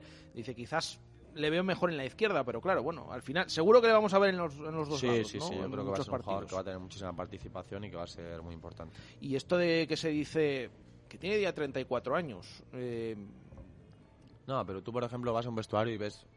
Tú en cuanto llegas el cuarto día y ves que cuatro tíos están en los cuatro días en el fisio tratándose y de estos están tiesos. Pero Orellana, ya te digo, eh, en el Eibar no lo vi tratarse ni un día en el fisio, en la camilla. El tío aguanta los partidos bien, es un tío que físicamente está, está bien. Y al final lo de la edad muchas veces creo que, es más un número que, que otra cosa. Em, has hablado antes, eh, volviendo un poco al Cádiz, has hablado antes, pues, eh, bueno, de allí, del ambiente que puede haber y demás. Eh, sí que ese día de- del ascenso, bueno, fue el día siguiente, eh, se preparó mucho jaleo allí, pero esto de no poder celebrarlo con, con- con la gente, ¿no? Ha sido muy, muy raro, ¿no? Rarísimo. Sí, imagínate Cádiz, un ascenso a primera división ¿no? después de 15 años, pues hubiese sido una barbaridad. Nos ha tocado vivir esto, pero bueno, peor está la gente que está en un hospital con un respirador, ¿no? Entonces pienso que, que no podemos quejarnos y que es verdad que, que tuvimos una pequeña celebración en la ciudad deportiva, eh, de una manera distinta, pero, pero creo que también bonita, pues un ascenso no se olvida nunca y, y yo ese día pues nunca lo voy a olvidar. Eh, tú desde el principio sabías que si subíais tenías que continuar, ¿no? Sí, sí, yo en, en el momento que se me plantea la opción del Cádiz, le- yo le digo a mi agente, pues obviamente que veo un proyecto bonito en Cádiz y que si, que si voy a Cádiz, pues me gustaría, me gustaría continuar allí y bueno, llegamos a, a un acuerdo para continuar cinco temporadas más si, si ascendíamos y bueno, sí que es verdad que contento y sobre todo lo que ha dicho Chus, ¿no? De, de tener de tener muchos años de contrato, al final al jugador pues muchas veces le, le da esa tranquilidad para, para poder jugar con, con más tranquilidad. Bueno, lo decía porque es que realmente ya se sabía que, que te ibas a quedar y demás, pero lo han confirmado hace unos Sí. minutos, ¿eh? Hace tres cuartos de hora ha puesto el tuit del Cádiz de que vas a continuar Sí, sí, sí. hasta el año 2025, Sí, que son bueno. muchos años, pero bueno, te digo, eso reafirma que bueno que aún hay gente en el mundo del fútbol que confía en mí, así que contento y, y muy muy feliz. Hay una figura en ese equipo y en ese vestuario, bueno, aparte de los jugadores, que es el entrenador que a mí siempre me ha llamado mucho la atención. Lleva un montón de tiempo en Cádiz. Eh, ha habido también, yo lo que he visto desde fuera, allí algún pequeño debate y tal, pero me imagino que será allí queridísimo y le subió a segunda, ha subido ahora a primera. Eh, ¿Qué peso tiene en ese vestuario Álvaro Cervera? Mister, pues es un líder, tanto dentro como fuera, pues la- si veis las charlas que antes de los partidos es una maravilla, o sea, sales al campo que, que quiere que pegas bocados. Y es el líder porque al final es un entrenador que en el día a día, la hora y media de entrenamiento es muy serio, es muy exigente, pero luego fuera del campo es un tío 10, te ríes muchísimo con él, eh, te deja mucha libertad en el día a día, pues sabe que si, si tú le das dentro del campo, él te da fuera del campo para que tengas días libres, para que, para que estés tranquilo, eso al final él el jugador también lo necesita, ¿no? Y ya te digo, para nosotros es un líder, ha renovado ahora cuatro años y esperemos que, que los cumpla. Eh, Ergafa, ¿no? Como le llaman allí. Rafa, allí, ¿no? allí así lo llaman, sí tiene el mote. Él está encantado allí también, la gente con él y él con la gente. En algún momento en la segunda vuelta em, llegasteis a ver que peligraba un poquito el, el ascenso porque estuvisteis partidos sin ganar, veíais que el resto se os echaba encima, eh, llegasteis a temer un poquito. Y que, no era, que no era la primera vez que le pasaba Sí, al sí, Cádiz. sí, sí. Claro, la gente en Cádiz Mira lo que le ha estaba pasado a un poco- Zaragoza. Estaba un poco con eso, ¿no? De que en tres años anteriores había hecho una muy buena primera vuelta, en la segunda se había caído. Y sí que es verdad que, hubo un momento que, hubo miedo, ¿no? Hubo miedo porque veías que la gente se acercaba, que tú no ganabas, que, las sensaciones no eran buenas y veías que el Zaragoza venía como un avión, que el Huesca tenía muy buena plantilla y venía muy bien, que el Almería tiene mucho dinero. Y al final ves que vienen eh, partidos cada tres días, perdimos con el Tenerife en casa, se nos ponen a dos puntos. Yo no te voy a engañar, yo me he pegado días sin dormir pensando que se podía escapar y pensaba que si estos escapaban no, el Cádiz iba a tardar tiempo en volver a jugar en Primera División. Pero gracias a Dios tuvimos dos, nos centramos, sabíamos que teníamos que ganar dos partidos seguidos, estábamos en Primera y así fue Oviedo y Extremadura. Luego no hemos vuelto, no hemos vuelto a ganar, pero bueno, nos quedamos con esa espinita de no ser campeones, pero bueno, creo que, que el objetivo de estar en Primera lo hemos conseguido y creo que la gente tiene que estar orgullosa. Habéis pasado de ser enemigos del Oviedo a ser amigos íntimos, ¿no? Sí, sí. Buah, me acuerdo el día que estábamos viendo el partido del Zaragoza allí en, en la ciudad deportiva y era una, encima estábamos viendo el partido en el Vic que iba retrasado y ya sabíamos los goles. Así que, Ah, o sea que esos tre- vídeos que hemos Sí. visto tenían un poco de Claro, truco, ¿no? un poco de retraso, porque ya estábamos ahí viendo la tele y ya sabemos que venía el gol. Porque venía uno corriendo desde allí que lo estaba viendo, lo estaba viendo por la radio. Sí, yo vi el vídeo también del penalti de Rodri. sí, que No, pero el penalti de Rodri no dijimos apagar las radios, pues claro, no queríamos, no queríamos saber nadie, va y lo tira y lo tira arriba. Bueno, un poco de, tuvisteis ahí un poco de, de cachondeo. Eh, la pena fue que no lo pudieseis celebrar. Bueno, iba a decir, al final en el Carranza tampoco había gente, pero bueno, se montó ese día con el recibimiento y demás. día- sí, ese día nos equivocamos, pues cuando pierde el Huesca con el Racing nos valía el empate y obviamente nos equivocamos, pues salimos al campo pensando que lo teníamos hecho. Y yo lo he dicho, como el Fuenlabrada se meta en playoff, para mí es el favorito para ascender. Eso te iba a preguntar ahora, que quién es para ti el para mí, favorito. yo lo he dicho, se lo he dicho a, a mi familia, a mis amigos, para mí el Fuenlabrada tiene un equipazo y tiene un entrenador que trabaja muy bien, que es Sandoval. Y Me viene de menos a más también, que siempre más. decimos que esos equipos... A ver ahora con el Trabaja, tema- mi opinión es que trabaja muy bien a corto plazo. Pues, pues fija, pues a nosotros nos hizo un partido, un planteamiento, que es que estábamos desesperados en el campo, de verdad. Yo, yo no me he enfrentado a Sandoval nunca, pero acabé desesperado, de verdad. O sea, estábamos todos los jugadores desesperados. No sabíamos por dónde entrarles, no sabíamos... Estábamos desquiciados y, y tiene jugadores arriba, Secu, que a mí me gusta mucho, tiene Anteca este, tiene jugadores buenos. Pasa que, claro, luego ves la plantilla del Girona, de la Almería y, y cualquiera en un playoff, sabéis vosotros que el Valladolid el año que asciende con Sergio llega de menos a más y el que llega en inercia positiva al final es el que... Hay que ver también cómo le afecta al Fuenlabrada todo esto, Eso, ¿no? sí, Porque, sí. porque ah, hay equipos que van a seguir entrenando con normalidad, a todos les va a afectar, pero eh, puntualmente el Fuenlabrada hay que ver qué Sí. jugadores han dado positivo, cuándo se entrenan, cómo... Vamos a Sí, ver qué es pasa. que es eso. Ahora hablaba ayer con un compañero del Fuenlabrada, con Calle, me decía eso, que los que han dado negativo tienen que estar 10 días en el hotel aislados. Y claro, ¿cómo juegas luego sin entrenar? Es que no sé lo que va a pasar, es una situación complicada, entonces ahí la liga tiene un poco una patata caliente, no sé lo que pasará. También en el, en el playoff decimos a ver cómo afecta al Fuenlabrada eh, todos esos, esos días, a ver cómo le afecta también al Zaragoza, ¿no? Porque lo estábamos hablando ahora, podría haber sido vuestro caso, eh, fueron perdiendo, lo que pasa que es que ellos han perdido un montón de partidos en casa, además eh, encajando muchos goles. Eh, a ver cómo limpian la mente, aunque estos días no sé si les va a venir, a lo mejor Sí, mejor que- que jugar de repente, ¿no? Yo te soy sincero, creo que si no hubiese habi- habido parón por todo esto, creo que el Zaragoza hubiese quedado campeón con diferencia. Mm. Pues venía una inercia muy positiva, tenía a Luis Suárez que es, me parece buenísimo, tenía a Guti que me parece muy bueno también, y venía en inercia positiva y pienso que si no hubiese habido esto, pues hubiese ascendido, pero mira, el fútbol es así, les ha tocado vivir la cara amarga y ahora es complicado rehacerse de un palo cuando una ciudad como Zaragoza, un club de la magnitud del Zaragoza viene después de tantos años sin estar en primera, pues es complicado. Yo personalmente me gustaría que estuviese el Zaragoza porque pienso que los equipos históricos tienen que estar siempre en primera y el Zaragoza es uno de ellos. Mm, hablabas ahora de después del parón lo que lo que ha afectado. eh, ¿Cómo has visto este este fútbol, nuevo fútbol entre comillas, después de, de todo esto? Esto es una mierda. Esto ni es fútbol ni es nada, porque cada Le ha- le ha quedado muy Pablo Hervías, ¿no? Sí, sí, sí, sí. Esto es cada, cada tres días eh, sin descanso. Es que no hay entrenamientos. Pues el día después del partido recuperas. Los que, no, los que no han jugado, juegan, entrenan 20 minutillos. Al día O sea, siguiente. me, me lo ha dicho a mí algún jugador, que lle- llevamos sin entrenar meses. Nada, sí. nada, nada, nada. Es que al final no entrenas y luego, eh, nada, es que no. Los cinco cambios a mí también me parece una tontería. A los de arriba nos beneficia porque casi siempre jugamos, pero, pero no, no me gusta nada y espero que pronto se pueda recuperar la normalidad por, por el bien de todos porque esto para mí no, no es fútbol ni con el coronavirus ni con el bar. Así que que lo quiten todo y... ¿El bar no te gusta tampoco? ¿Qué va? Nada, no puedo hacer ninguna picardía de las que me gustan a mí.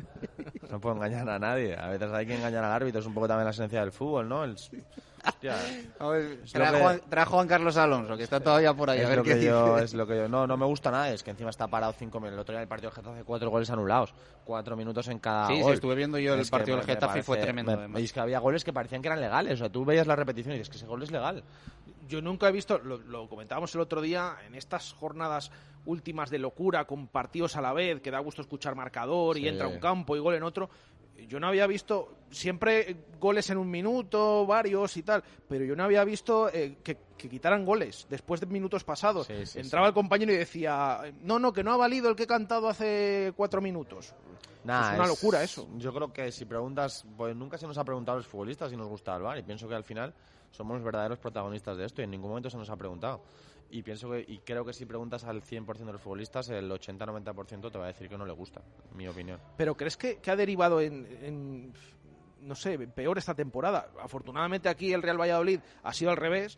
Eh, la pasada temporada era jornada tras jornada, pero, pero es que ahora últimamente ha habido muchas decisiones en cualquier Es que al partido. final, sí, decisiones extrañas, pues luego al final la gente se queja, eh, uno se queja, uno manda una carta a la federación, el otro llama a Rubiales, y al final, pues al final hay presiones, como en, todo, como, como en todos los deportes, como todo en la vida, y al final pienso que, ya te digo, que es un error, no estamos cargando el fútbol, estar parando el fútbol cada dos, tres minutos, revisar un penalti, mismamente al Leganés, ahora Leganés que va a decir, ¿por qué no le pitan el último penalti tiran el minuto 92? si se han pitado penaltis de esa mano, tiene que pitarse también. Creo que no tienen un criterio todavía marcado ni los árbitros ni los que están en el bar. Entonces, bueno, esperemos que mejore o, o que se quite una de las Sí, dos. eso, yo, yo tampoco entiendo que en tres meses lo que era mano dicen que no lo tenga que ser, que lo que era una cosa pasa, o sea, esto o es una cosa para siempre o no lo es. Eso, O sea, eso. el, el fútbol no puede ser volátil cada año o cada Y, temporada porque nos interesa El otro una día cosa. nos pitaron a nosotros un penalti por un- le hace un control Bodiger y le pega y le pega en la mano. Y yo hablaba con el árbitro después del partido y le digo que es que no podemos ir a la pelota a controlarla con las, con las manos atrás. O sea, es que es fútbol, es que no podemos cortarnos las manos ni los brazos. Ya, yo sé que es difícil, ¿eh? pero yo creo que ahí han tirado por ese camino que yo con las manos soy un poco duro y siempre digo que es que es lo que hay. O sea, si igual tenéis que aprender a jugar así. Es que no. Ya, pero es que al final. Porque al final el criterio de las manos, la involuntariedad es tan complicado. por ejemplo, para mí la del Leganés el otro día en el fútbol actual es mano clarísima. que el jugador del Madrid le quería dar con la mano, pues no le quería dar con la mano, pero para la tienes separada, estás ocupando un espacio que, no es tu espacio. Claro. Pues sí, yo cuando lo vi repetido dije, va a pitarlo. yo, estaba convencido de que la pitaba. Y a mí lo que me indigna, y a mí el Leganés me da igual, y de hecho, pues un poco por el follón de Pichu Cuellar, no te voy a engañar, tampoco tenía mucha gana de que se salvase. Eh, y no, y pese a eso, como te hace un poco de gracia que es el que viene de abajo, tal, que querías un poco de fiesta de que al menos el Celta se pusiese bastante nervioso. Eh, por no decirte que si no de Pichu igual lo hubiese querido que se hubiese dado la vuelta al tema. Eh, pero, pero yo digo, por lo menos que es que le manden a verla. O sea, por lo menos que el árbitro vaya a ver la mano al monitor. Claro. yo me, parece lo mínimo. Es lo mínimo, claro, pero al fin, yo al final, pero al final es lo que digo, siempre que le llaman a ver al monitor, al final es para poderlo apitar. Entonces yo pienso que debía haberle llamado, pero bueno, la mayoría casi de veces, siempre. Casi Aquí hemos visto casos que no, por, eso lo raro, sí, pero, pero sí, sí, casi, siempre. Es verdad, casi siempre. Bueno, que nos queda poco tiempo y te lo tengo que preguntar. Eh, viviste desde la distancia, lejos de Valladolid, el tema de la COVID-19. Quisiste hacer esa ayuda ¿no? al hospital clínico, que, bueno, tuvo también eh, mensaje de agradecimiento hacia ti, que de alguna forma ha ayudado a, que las instalaciones se adaptasen a todo lo que requería esas semanas de locura que hubo. Sí, bueno, eh, valoré la opción cuando, cuando estaba lejos y pensé de alguna manera ayudar, porque bueno, gracias a Dios Hoy me lo puedo permitir dentro de 10, 15 años, no lo sé. Entonces, bueno, pienso que, que qué mejor lugar que hacerlo que en Valladolid, en, mi ciudad, la ciudad que, tanto quiero. Y bueno, sí que es verdad que, que, orgulloso de haber hecho eso y de haber puesto mi, pequeño granito de arena a, que el COVID pues poco a poco se vaya vaya mejorando y a ver si, si no tenemos no tenemos más rebrotes como está abriendo. Cada persona y cada futbolista afronta de una manera un poco su situación, ¿no? También la económica. La tuya es la de, en parte me siento un privilegiado y... Mm, sí, sí, porque... Y, me, creo un poco en también eh, en... no, obligación, ¿no? Pero, pero si puedo ayudar, ayudo, ¿no? Claro, yo me podía haber dicho, me gasto mis 10.000 euros en unas vacaciones con mi novia, con mis amigos, pero no. Pienso que hay mucha gente que lo necesitaba más que yo en ese momento y si he podido ayudar, aunque sea un 0,1% a que, a que haya gente que haya estado bien y, se haya podido recuperar del, del COVID, pues, pues una cosa que, que me enorgullece a mí mismo y bueno, orgulloso de, haberlo hecho. Em, al respecto y un poco hilando también con lo que habéis vivido en Cádiz, em, que no se nos olvide preguntarte cómo habéis vivido todo el tema este de, de Fali y, y, todo esto, si lo habéis entendido desde el principio, cómo ha sido luego cuando ha vuelto y demás. Yo pensé que no iba a jugar, porque es un tío de ideas muy, muy claras, eh, te digo. Eh, y en cuanto saltó lo de la COPE, porque sí que que en el grupo del WhatsApp había puesto que, no, yo no juego, pero tal, lo típico, digo, estará de broma. Mm. Pero cuando saltó la bomba, pues yo digo, guau, este si lo ha dicho no, no juega. Pero sí que es verdad que hay el presidente, ya te digo, el presidente nos trata a todos como hijos. O sea, tiene una relación tú a tú todos los días allí. Y eso quieras que en un vestuario y a un jugador le, le ayuda hizo una labor brutal y mira, hemos conseguido que vuelva a jugar, ha jugado bastantes partidos a buen nivel, entonces ya te digo, sigue con miedo, pues sigue con miedo, pues el, tipo no, no, sale de casa cuando va, a entrenar a casa y de casa a entrenar. Así que digo que le sigue teniendo mucho mucho miedo al virus. ¿Estabais convencidos de que no iba a volver? ¿eh? Yo no, yo 100% lo tenía. 100%, vamos. Clarísimo. Además, por, por su ideología es un tipo de, ideas claras que, que, va con ella a muerte, pero bueno, le hicimos cambiar de idea entre todos y gracias a Dios. O sea, fuisteis vosotros los que le... Más o menos... sí, pues tú le llamas, oye, Fali, ¿qué, ¿cómo estás, tío? Eh, pues te decía, cagado, yo no vuelvo 100%, me da igual perder todo el dinero, que no me paguen, que multen con 100.000, 200.000, no juego, no juego, no juego. Y mira, no sé qué le hizo el presidente, lo, no sé, le pondría un piso ahí en Cádiz o algo, no sé, nada, pero, pero mira, volvió y es lo importante. Bueno, pues Ibi, muchas gracias por la visita aquí en la fundición y en Valladolid. Y bueno, pues eh, ahí ha quedado también tu, tu historia, ¿no? Y que la gente lo sepa, que nos lo estaban comentando un poco ahora alucinados también aquí en las redes sociales y que, que, se valore también tu pucelanismo y lo que quieres a, Valladolid, que, que, yo creo que está fuera de toda duda. Muchas gracias. Perfecto, Chul, muchas gracias a ti y a vosotros. Cuatro minutos para llegar a las tres. Teníamos pendiente sonido de Hugo López sobre el fichaje del Carramimbre Ciudad de Valladolid. Antoine eh, Mason, dice esto el técnico del Carramimbre sobre el nuevo jugador que han anunciado en el día de hoy. Bueno, pues con la contratación de Antoine Mason creo que incorporamos una buena pieza para el equipo, un jugador con mucho carácter, con mucha capacidad de liderazgo, eh, que tiene mucha facilidad anotadora y que creo que nos va a dar eh, ese tipo de jugador que necesitamos en algunos momentos determinados para, para jugar los balones importantes. Durante toda su carrera ha demostrado, tanto en la universidad como, como en su etapa profesional, sobre todo desarrollada en Canadá, eh, esa, esa capacidad anotadora y puede anotar de muchas maneras, tanto tiro de dos tras bote, tiro de tres puntos y acabar cerca de la canasta. Eh, contento de, de, este fichaje, eh, un jugador que conocíamos eh, de hace tiempo, sobre todo eh, con grandes referencias desde Canadá a nivel personal y profesional y coincide que, que ha jugado durante tres temporadas en el mismo equipo donde, donde bueno, yo salí campeón, que fue en los Halifax Hurricanes.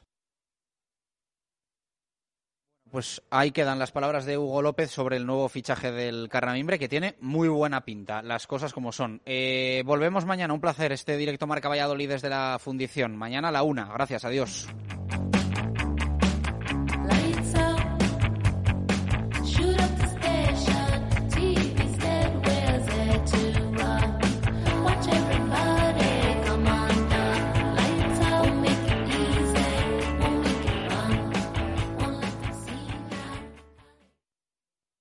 Si algo hemos aprendido en estos últimos tiempos es que nuestra